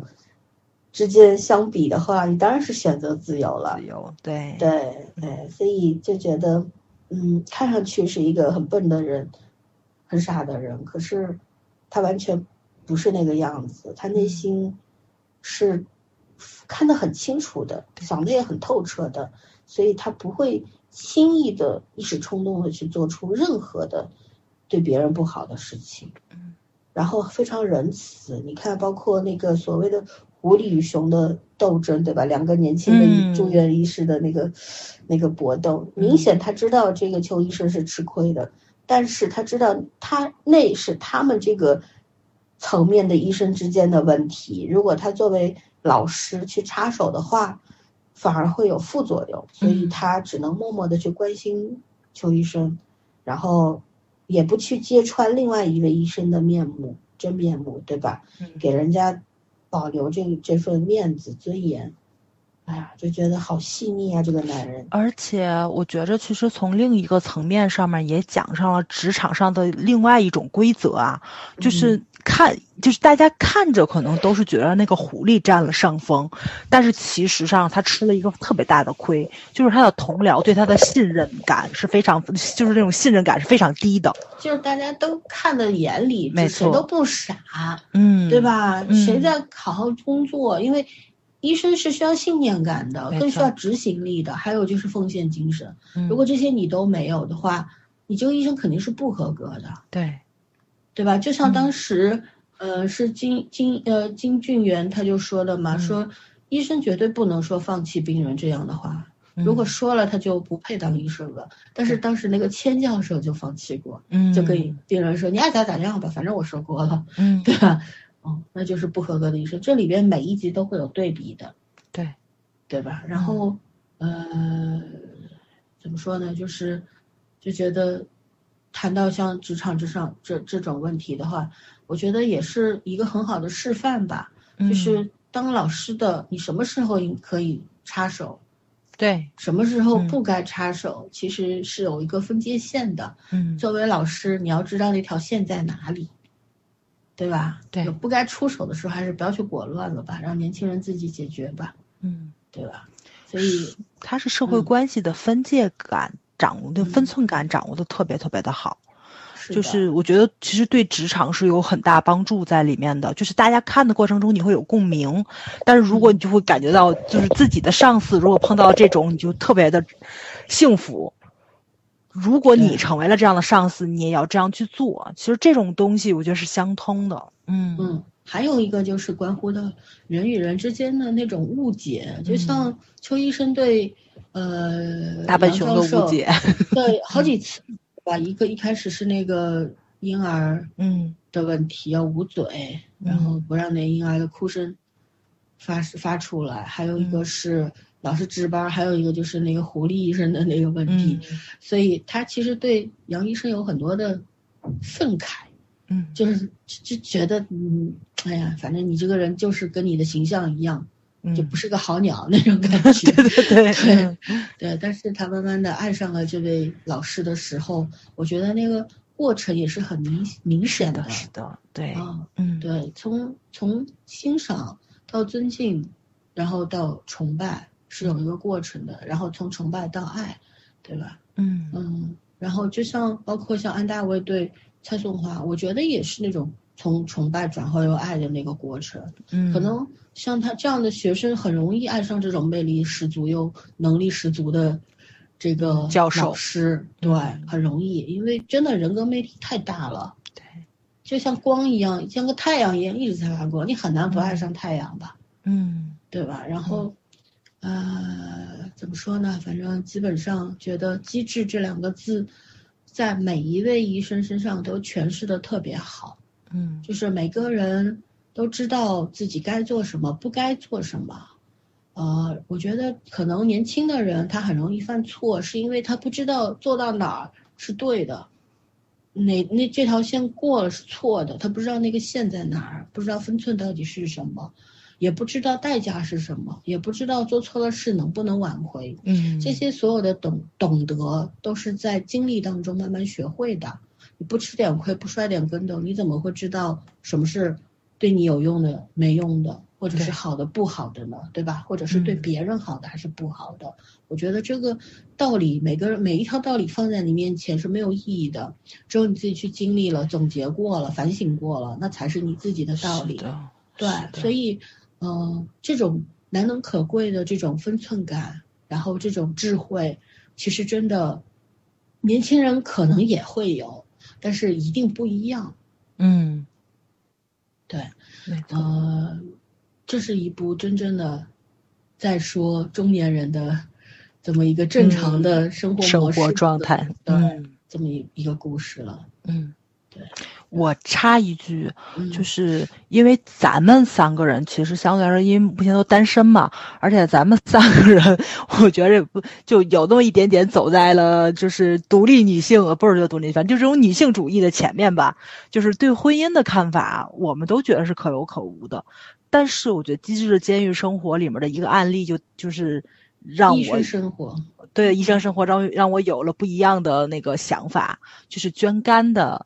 那一对年轻的夫妻两个人，嗯，他们是因为，呃，韩国跟咱国家是一样的，是禁止非亲缘的人，好像这种器官的这种捐献嘛，就是可能就是为了这种器官买卖的这种，不是非亲缘，而是活体的亲属之间的捐赠，必须是结婚满一年以上，怕假结婚嘛？对，怕假结婚，然后器官买卖嘛？对，我这种顾虑是特别正确的，而且。也是有法可依啊什么的，但是他这个带出来那个故事就很感人嘛，就是两个人为什么有了事实婚姻而没有去登记，是婆婆制止了这个姑娘，因为她觉着是如果你事实登记的话，你法律上面就会有一就就会留留下痕迹嘛，就是当我儿子如果说有一点嗯有有一天不行了 的话，人家就是家里面。捧在手掌心的掌上明珠，对吧？就是能有一个更好的生活在里面，就是就是很善良的两家人，然后很相爱的两个人在一起了。但是恰恰是好心办了坏事，嗯，不能够去捐献这个肝脏，这个肝脏。然后呢，就是你也能看到啊，就是说拖一年的话，也还能够去捐献这个事情，就是等一年，然后女方要做很多准备，然后这个。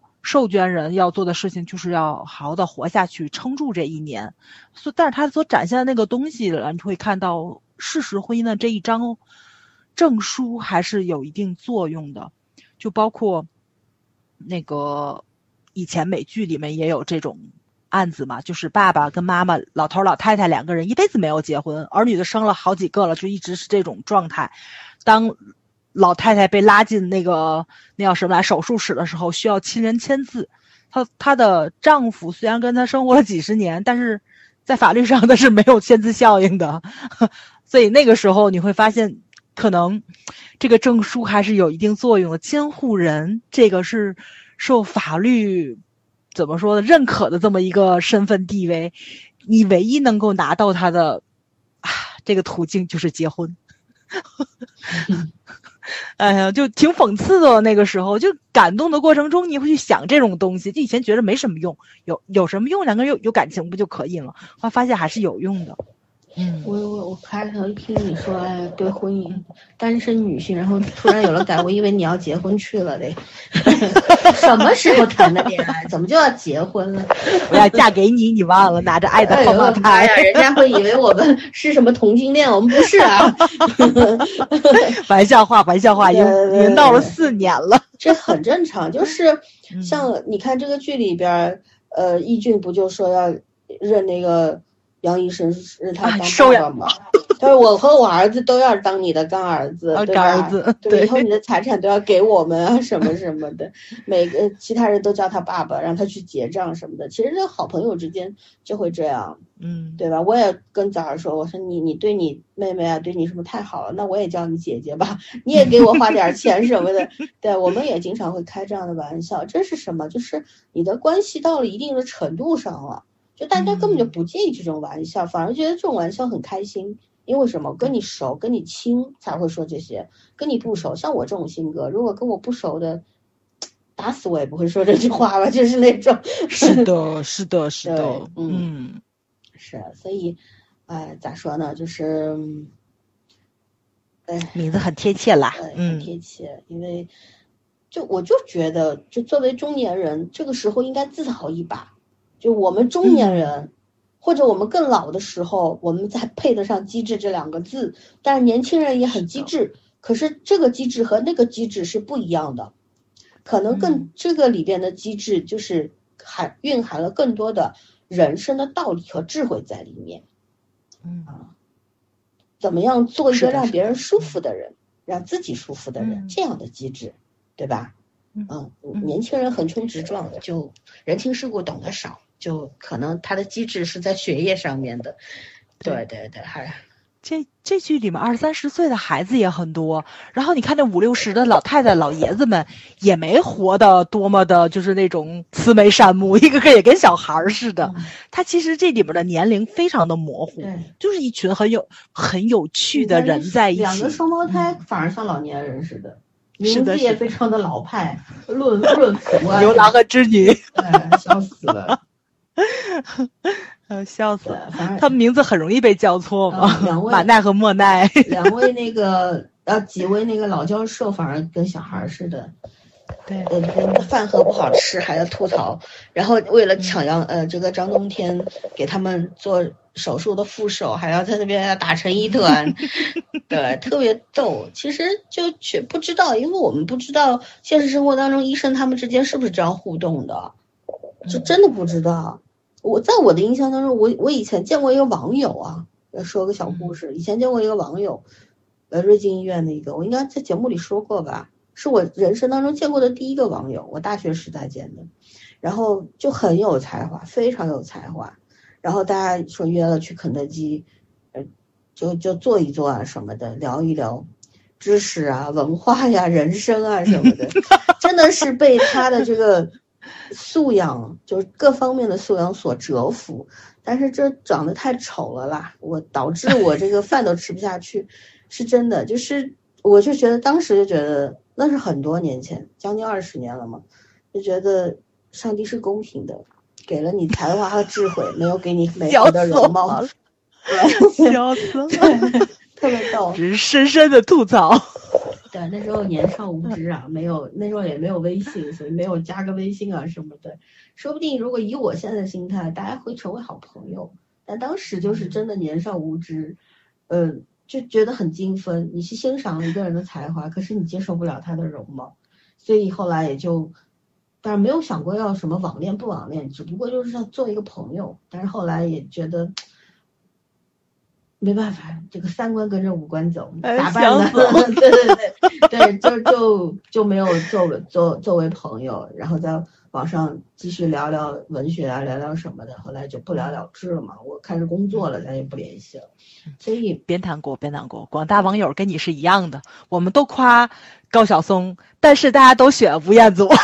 对我我没有难过，只是觉得，就是如果这个同样的事情放在我现在这个年龄去处理的话，会处理的更机智一点，就这种想法，对吧？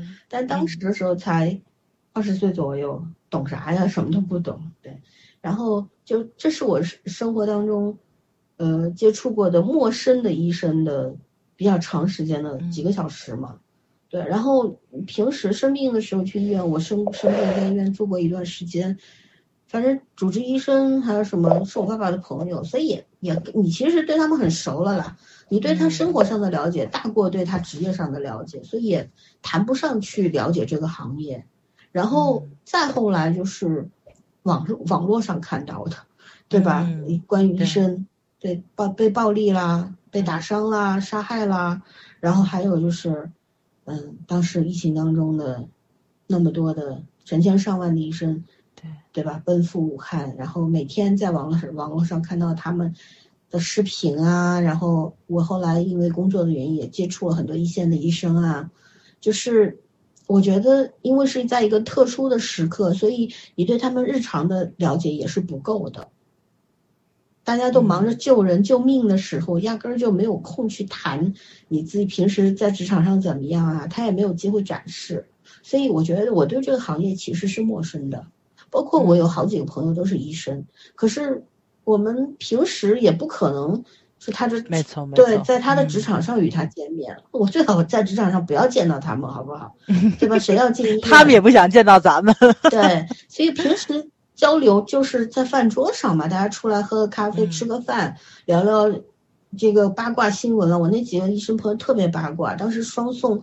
闹那个 离婚的时候，我们特意约了一场出来聊了三个小时，我是旁听的，就他听他们在旁边哔哔叭叭开始讲那些，我在旁边旁听，我就觉得你们这些人看看，平时一个个道貌岸然，这么八卦呢？对，所以说白了就是我个人对于医生这个行业，我没有进过他们的职场，我不了解。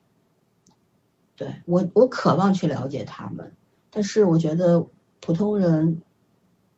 只有成为病人才会跟医生有过职场上的接触吧，然后，而且中间隔着山与海那种感觉，因为你那个关系很难对等嘛，嗯，对吧？总是因为生了病嘛，投鼠忌器，而且有的时候也有一些概率会遇上无良医生，所以再加上媒体的那种前些年的那种报道，对那种宣扬。负面的新闻啊什么的，还有那种煽动性的言论，导致大家跟这些比较特殊的岗位啊形成了对立面，所以无从去了解他们，甚至于你也不愿意去了解他们。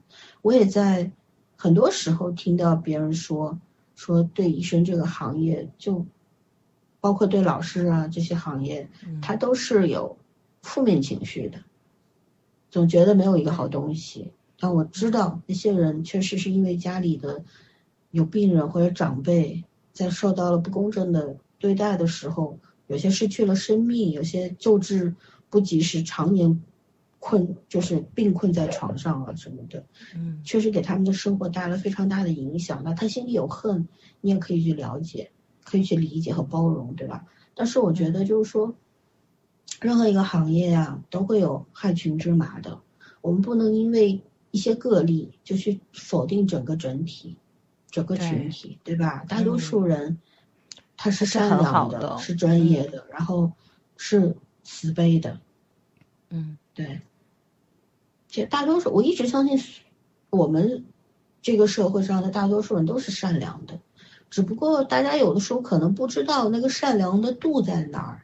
有的时候是善良办了坏事儿，好心办了坏事儿；有的时候是那个善良可能不是别人需要的东西。我讲个段子啊，嗯，亲身经历，呃，也是医院里面的故事。不是大病小病啊，没有说得得得过那种要要人命的病，但是也没少得。就比如说，我就累到就过劳嘛，累到右眼失明，就是单侧就是视野受就受阻，就看不到了。就然后去看过医生，然后还有尾椎摔过，这节目里也说过。然后还有颈椎的问题，然后跟朋友一起去过妇产科啊什么的，反正离奇的事儿最逗的就是这个，就我把尾椎给摔了。我摔的时候是什么呢？是跟老三出去旅旅行，从香港回来，整天上班，第一天上班，然后我就提了一大堆的东西，是给朋友们代，就是同事们代购的东西，还有给他们买零食啊什么的。然后那天就这么寸，从楼梯上往下走的时候，就是滑了一下，我就直接手提着东西吧，就直接屁股就拍在了那个台阶上。然后呢，也没什么事我站起来蹦两下，嘛事儿没有，我就上班去了。然后到了办公室之后，就就是咔发东西就开始坐坐那儿对着电脑一上午。中午吃饭站不起来了，就站不起来了，你知道吧？就是那尾椎出问题了，站不起来，然后就不行。然后我们同事就慢慢给我扶起来，然后慢慢的蹭，就路就正常走路你还是走不了的。然后没有办法，我就打电话给我妈，然后打电话给我们朋友。然后呢，嗯，我朋友去接我妈，然后开车过来接我，我连车都进不去，我们同事给我送下来的。然后我是爬进的车里边，然后去的医院。到了医院挂完号都弄完了之后，医生看我第一句话说：“啊没事儿，一看你这么胖，肉多，肯定什么事儿都没有。”然后我妈跟我们同朋友在那哈哈大笑。然后呢，就是，但是问题是，就是已经动不了了嘛。他就摸，他摸的过程中他就说：“哎呀，你肉可真多，都摸不着你尾椎。”没办法，只好去拍片子。反正就跟说相声似的，我就去拍片子去了。拍完片子之后，那片子好不容易出来，医生拿片子第一句话就是：“嚯，真折了。” 就是就是从头到尾吧，就是应该是一件非常让人着急跟让人伤心的事情。对，因为我受伤了，我妈跟我朋友还急赤白脸说我呢，说你你你怎么还待了一上午呢？反正那数落我。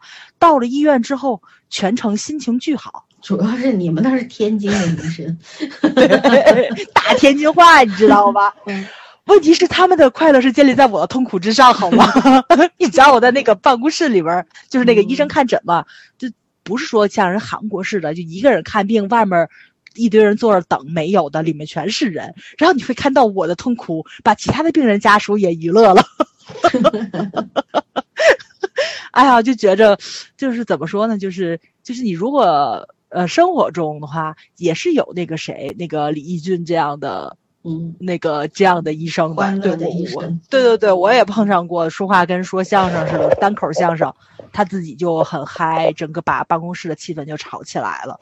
虽然作为一个病人，我当时是一个哭笑不得的一个状态，但是我觉得他是挑人，他真是挑人。因为我妈跟我朋友一直数落我的时候，我也是一个哎没事儿，嘻嘻哈哈是那种，他觉得啊这种人开玩笑应该是没有关系的，所以就形成了这样的一种状态。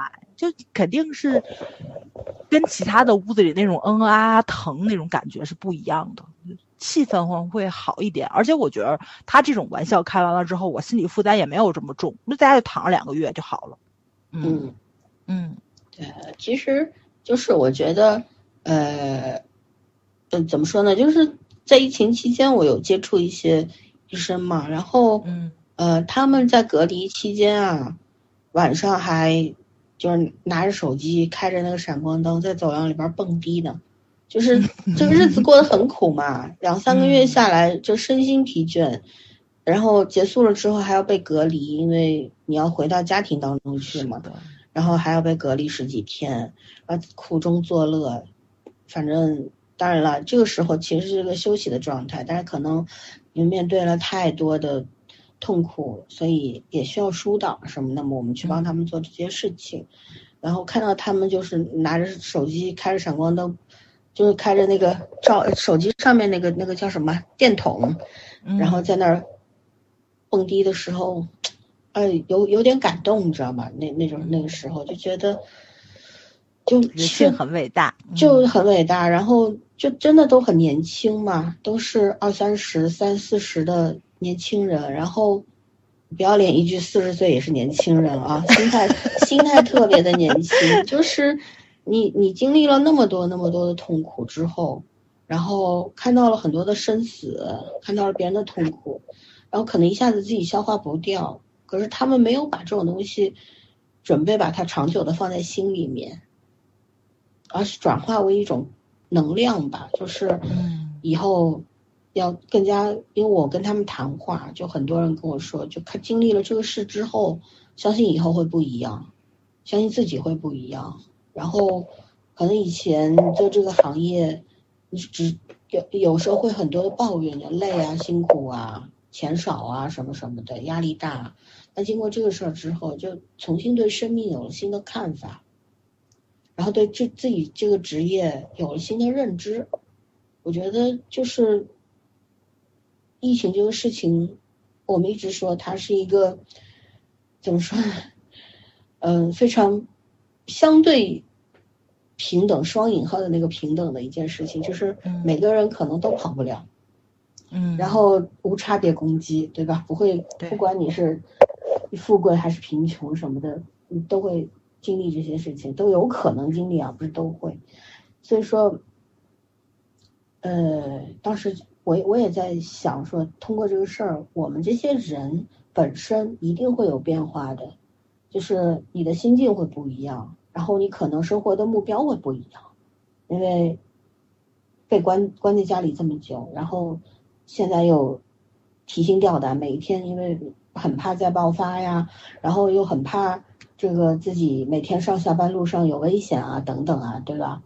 就是从来没有经历过这样的生活，但是现在体会到了，人的心情一定会不一样，心态一定会有变化的，可能会变得更好，或者说也会有一些人自暴自弃了，觉得人生就这样了吧，对吧？就各种各样的变化都会存在，然后。医生这个群体当然也会存在，因为他们是真正直面这一切的人，啊，可是到底会变成什么样子？我当时这是我非常关心的一个方向，就所以每一次跟他们会谈的时候，面谈的时候，我都会问这个问题，然后我得到的答案很相似，就是觉得好像有的有些我已经干了十几年的医生这个行业了，但是以前和现在心态是不一样的。听到最多的就是这种话，所以我对这个行业原先真的是不了解，嗯，但是听到他们说这些的时候就肃然起敬嘛，就觉得不要我们总说这是一个普通人组成的行业嘛，只是普通人穿上了白大褂，他就有了不一样的使命，他必须有信仰，对吧？必须有奉献精神，然后。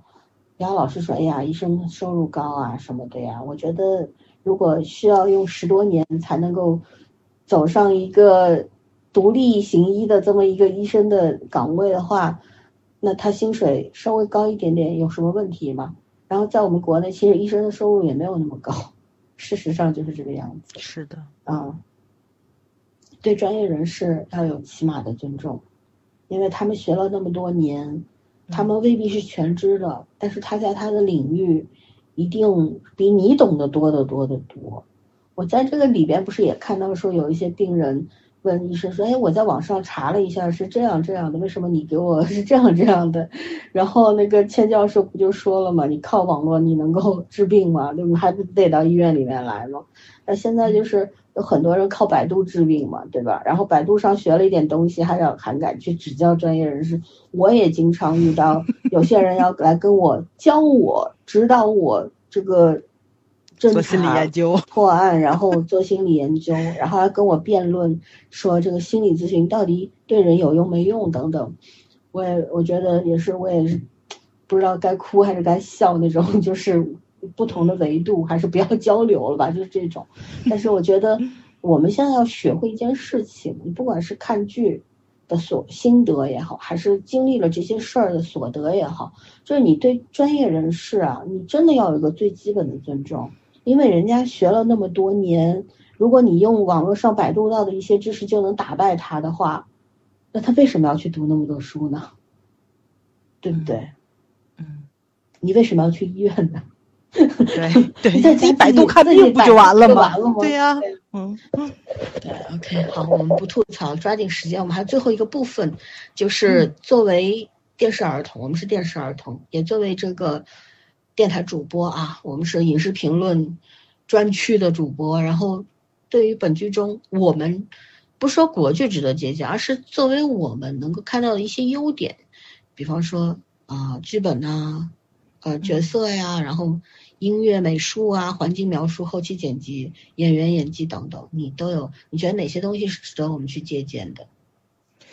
呃，我从我说说人设吧。我觉得这个剧其实给我最大的一个感受就是就是人设方面的，因为它就是很多人的那个社会地位，对吧？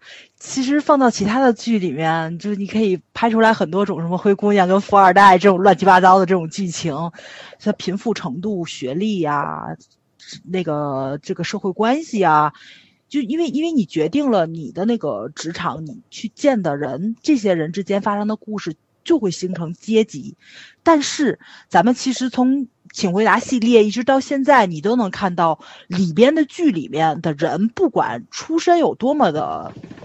所谓的高贵吧，就是阶层是不一样的，你还是低到尘埃里面去，这些人都是平等的，他没有把这个社会关系凌驾到这个人物的这个故事这个发展之上，就不是让你看到一个非常错位、非常悬浮的这么一个剧。就这里面的富二代也不像富二代，富二代过得比这个 比这些人里面都要穷，然后就是，嗯，跟咱们传统意义上的富二代也不一样，这个总裁们一出手几百个亿。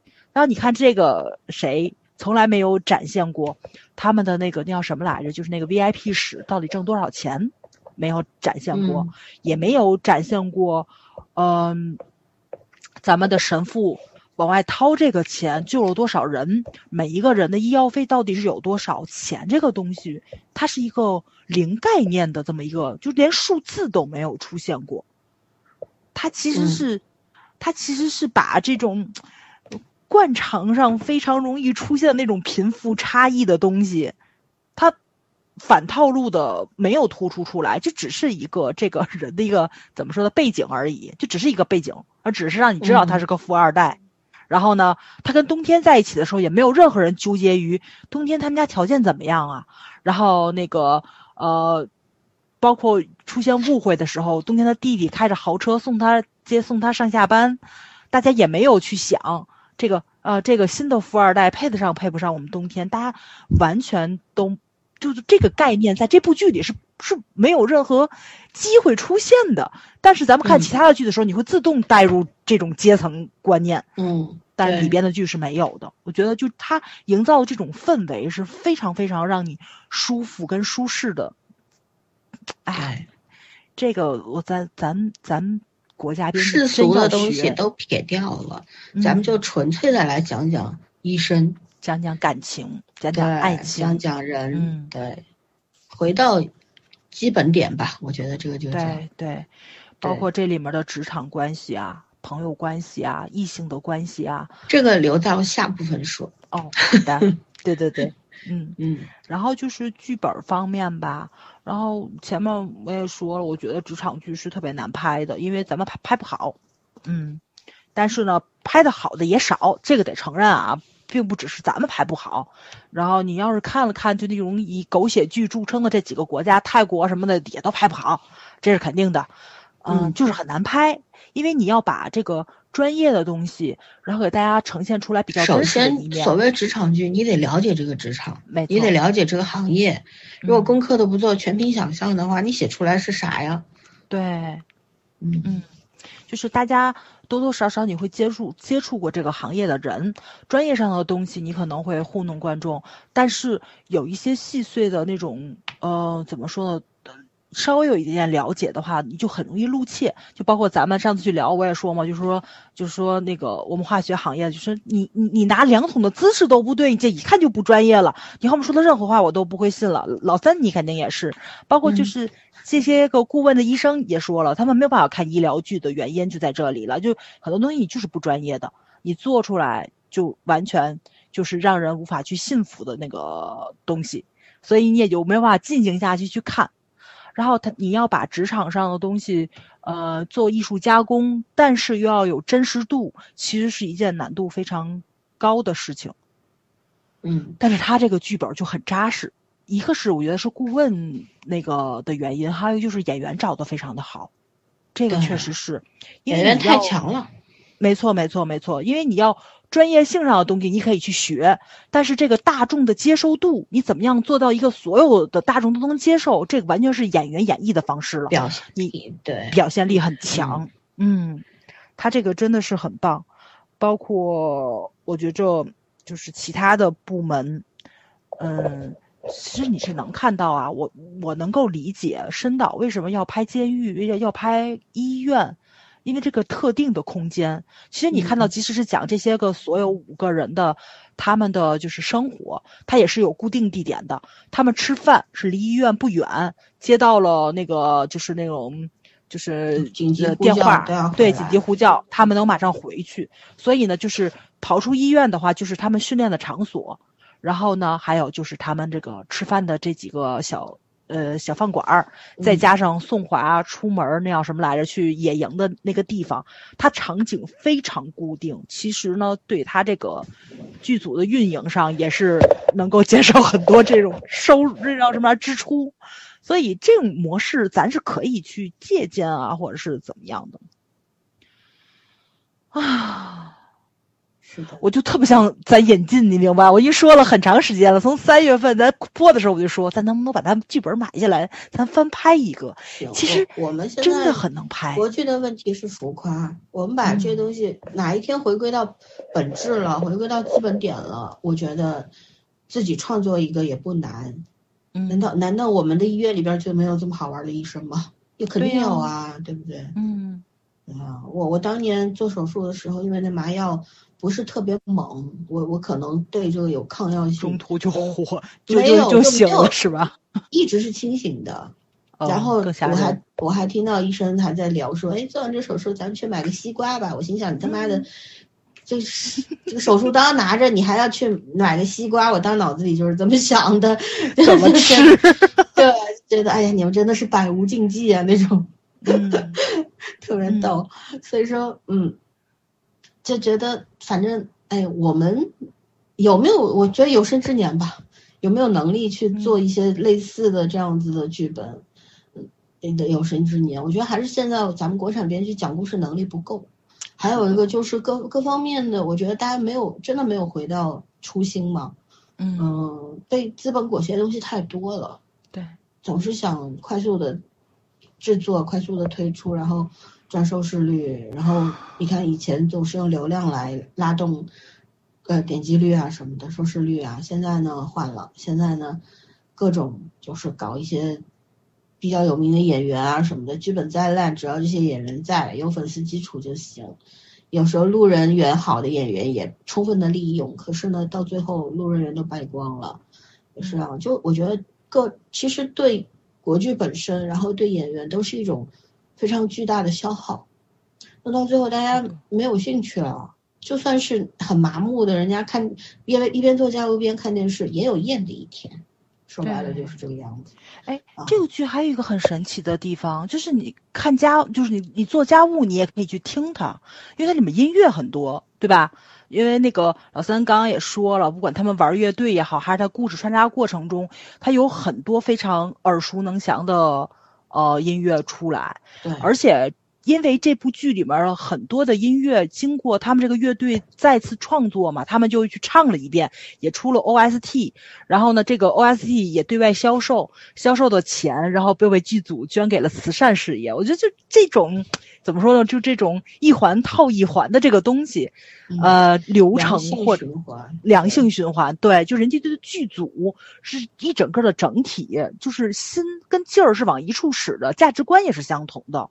然后你想对社会造成的影响力，你想得到什么，大家想的是完全一样的东西，这个可能是咱市场上最欠缺的，因为咱现在我觉得就一盘散沙，都自己想自己，自己玩自己的，没有说。就是形成一个特别大的一个集体的氛围，跟人家比确实差的特别特别的远。对，唉，唉，这东西就是还没有整体没有成熟嘛。嗯，不管是制作的还是观众，对吧？大家都没有成熟，包括追星的模式也是不成熟的。嗯，竞选也不好的。对，然后行，那我我既然说到音乐，我就说说音乐好了。我觉得。因为我昨天特地到网易云上面去找了这张听单，里边就 是大家把那个他们整个乐队演唱的从第一首到最后一首那些歌曲啊，全都录下来。然后真的是因为蔡颂华这位扮演者本身是一位音乐剧话剧演员嘛，专业人士，然后他那个让他把这个全跑调。跑调跑到太平洋去，对对，演绎成这个样子特别的不容易，就是很为难。我觉得这件事情是。但是有一个人夸宋华了，嗯，就是说从来没有见到一个人跑音跑的这么精准的，他一定是个唱歌高手，把我笑死了。对对对，嗯，是。所以说，呃，大家有兴趣的话，可以去到网易云上面去找这张听单啊，真的很有趣。我觉得比原唱有意思多了，可能原唱更好听，但是他们有意思。对，还有个就是，嗯，除了这些 OST 啊，有很多的 BGM，就是一些比较，像你看《一九八八》里面，我们记得很牢的就是那个羊叫嘛，嗯，对吧？经常出来一个羊叫的声音，我们后来在节目当中也用过的。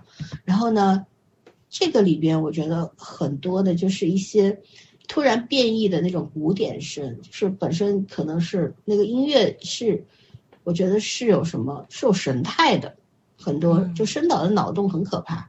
他很多的音乐的 BGM 的使用，我觉得那个音乐是是有怎么说，就是有神态，就是有样子的，就像一个看到具象化，对，看到一个表情包的感觉一样，对吧？然后他可能，而且因为他有很多很神出鬼没的。那种笑点嘛，他的那个笑笑点的埋伏，其实跟很多的那种常规化操作是不一样的。他那种笑点配上他那种特殊的那种 BGM，音效，对音效的时候，那那那种他油然而生的那种，觉得很搞笑、很开心的那种感觉就出来了啊。所以这这个应该是要感谢他们做了很多年的综艺，这个是综艺的点。一般的电视剧的导演和编剧不一定想得出来，这是因为综艺当中会非常频繁的使用这些技术，所以他们运用到了电视剧当中，反而就出现了更有趣的一个现象，对吧？其实韩剧当中在用很多这种比较怪异的，呃，音效什么也挺多的，但是像声导和声导这么频繁使用的还是比较少的，而且他用的正好，不多也不少，不会让你起腻。对吧？恰到好处的那种幽默感，挺有意思的。然后他们也用了乐队演唱了很多，呃，韩国早些年的一些就是歌手和乐队的歌曲嘛，比方说动物园啊什么的，还有我没有没有记住的很多年呃年长歌手的一些名字，就觉得把这些歌曲老歌拿来新唱，嗯，挺好。对，也符合他们这个四十岁年龄的一个审美嘛。你看年轻一点的医生们喜欢的是防弹少年团，对吧？然后杨医生当时问那个产妇呃孕妇说：“你你以后想把孩子培养成什么样的爱豆？”人家说的是都是新的乐队，然后他出来一个动物园，然后别人都懵。九十年代的呃，也不是动物园，是那个乐童音乐家啊，乐童音乐家。其实现在也很流行，就是一个男女混团的嘛。嗯，我我经常听他们的歌，很好听。之前跟那个向刘向华两个人，呃，他们做的那个，呃，综艺，就是这个这个乐队一块做的，在世界各地去旅行，然后在街头唱歌这样一个综艺。对，然后，呃，所以，就是我觉得这种歌曲的选用是很符合，就是人到中年这个年纪的人来。歌唱的或所喜欢的，因为你想，我们这个年纪，其实对那些新兴的歌手已经听不懂了。我我也喜欢听老歌，然后很喜欢听以前比较九十年代流行或者两千年初流行的一些粤语老歌啊，然后甚至于也也会喜欢听费玉清啊什么的。但是如果让我去听现在国内的很多那种像小鬼啊，还有什么。这这个就是那种这个周震南啊，他们那种，反正那个团的名字我都叫不出来。就这些乐团的或者说爱豆团体的这种歌曲，我是听不进去的，因为跟我的这个审美不一样。所以我觉得一个年代的人有一个年代的歌啊，所以选曲放在电视剧当中是很重要的，对吧？然后还有就是剪辑，我觉得这个片子剪辑是没有瑕疵的。非常非常的成熟，然后，嗯，有很多的转场就非常的流畅和顺畅嘛。还有就是，嗯，申导是很喜欢埋梗的，他可能就像当时那个双胞胎找那位当初陪在就是他妈妈去世然后的那那个医生，嗯，只只记得那双鞋上面有标签是二十二点五码，对吧？然后到最后一集才揭穿，哦，原来那个医生就是蔡松华，所以他是很喜欢买梗的。然后这些梗，啊，比较好的一点是什么？他再也不像《一九八八》里边那种猜老公的那种为了猜而猜，而是很顺畅的告诉你哦，原来这个事情的前因后果是这个样子的，为什么？啊，这个当当初发生了什么？现在发生了什么？然后为什么这个女实习生？或者会扑到蔡松华的怀里面去说我想妈妈了，然后蔡医生一开始的时候是有一丝惊讶，没听懂，但是后来马上立马反应过来，哦，你说的妈妈就是当年，啊，我我我没有救回来的那个人，怪自己记忆不清，就在这个里边就会看到很多就是医生和病人之间的那种互相的成就吧。有的时候，我听到很多剧中很多医生说，病人说：“呀，真的太感谢你了。”然后医生会说：“是我更要感谢你们。”我觉得这些医生在，呃，病人的身上看到了那种坚持，就是我还想要好好活下去，我要奋力留住我的命的那种坚持，啊，不妥协。然后还有就是病人家属的那种，那种关怀陪伴，然后。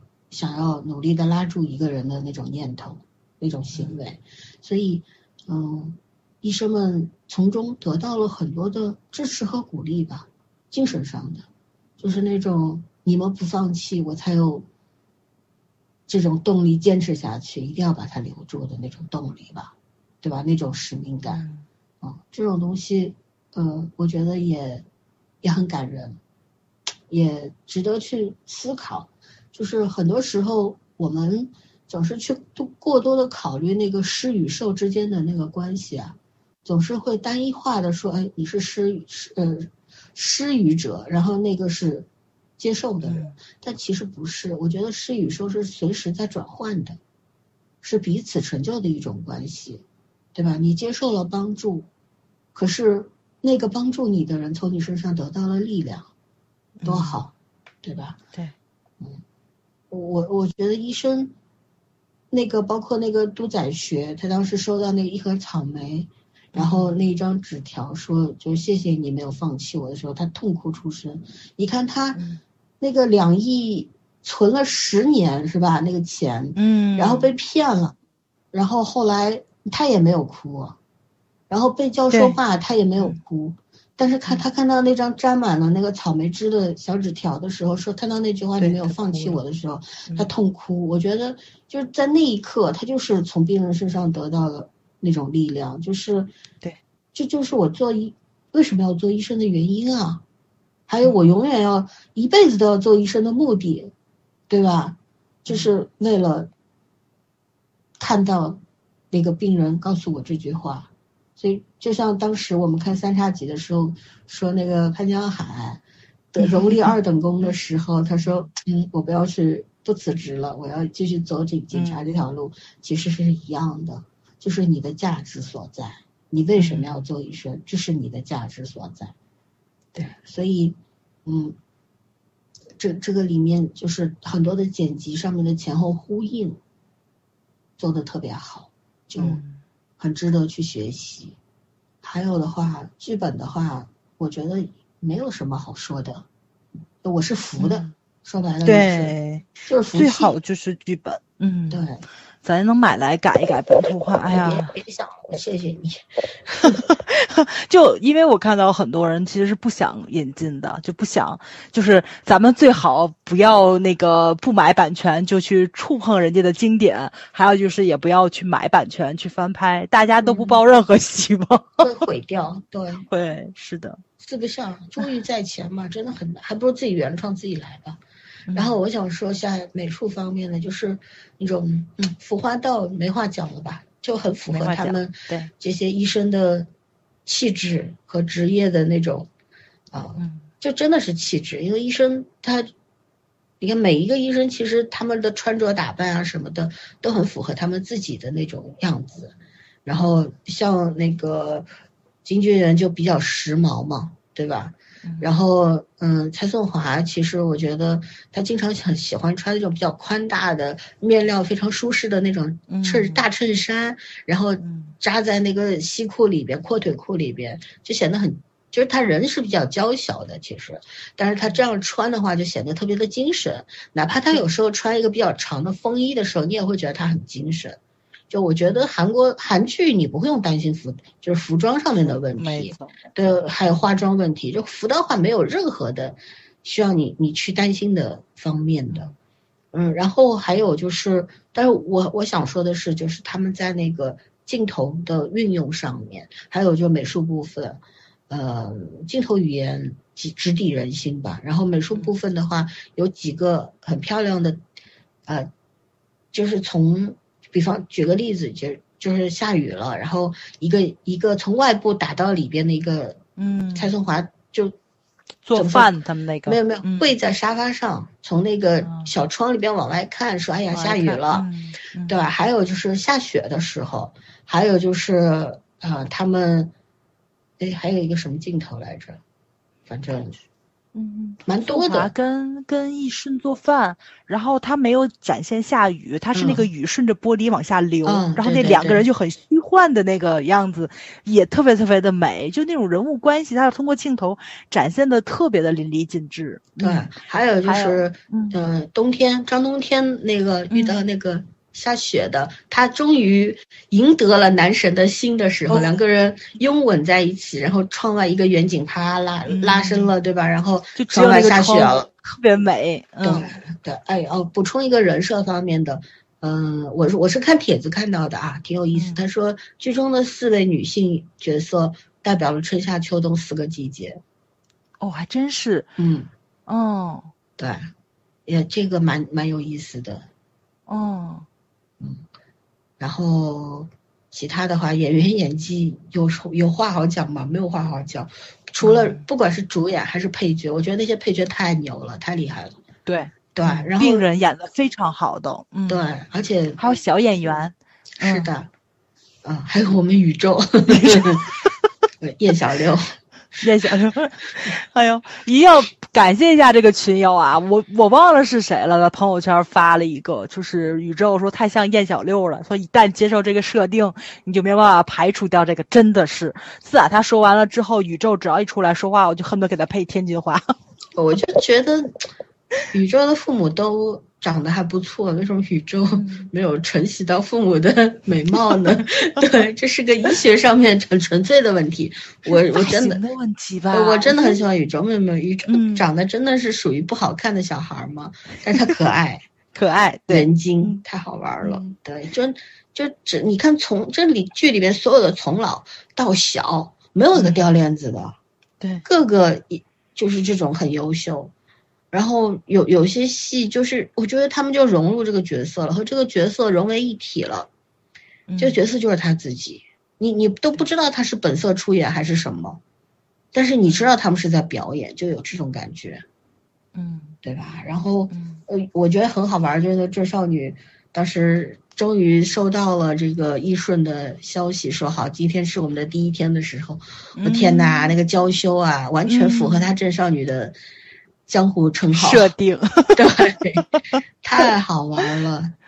他跟那个一俊两个人打架，揪头发，就跟两个女人吵，就是那个撕扯是一样的。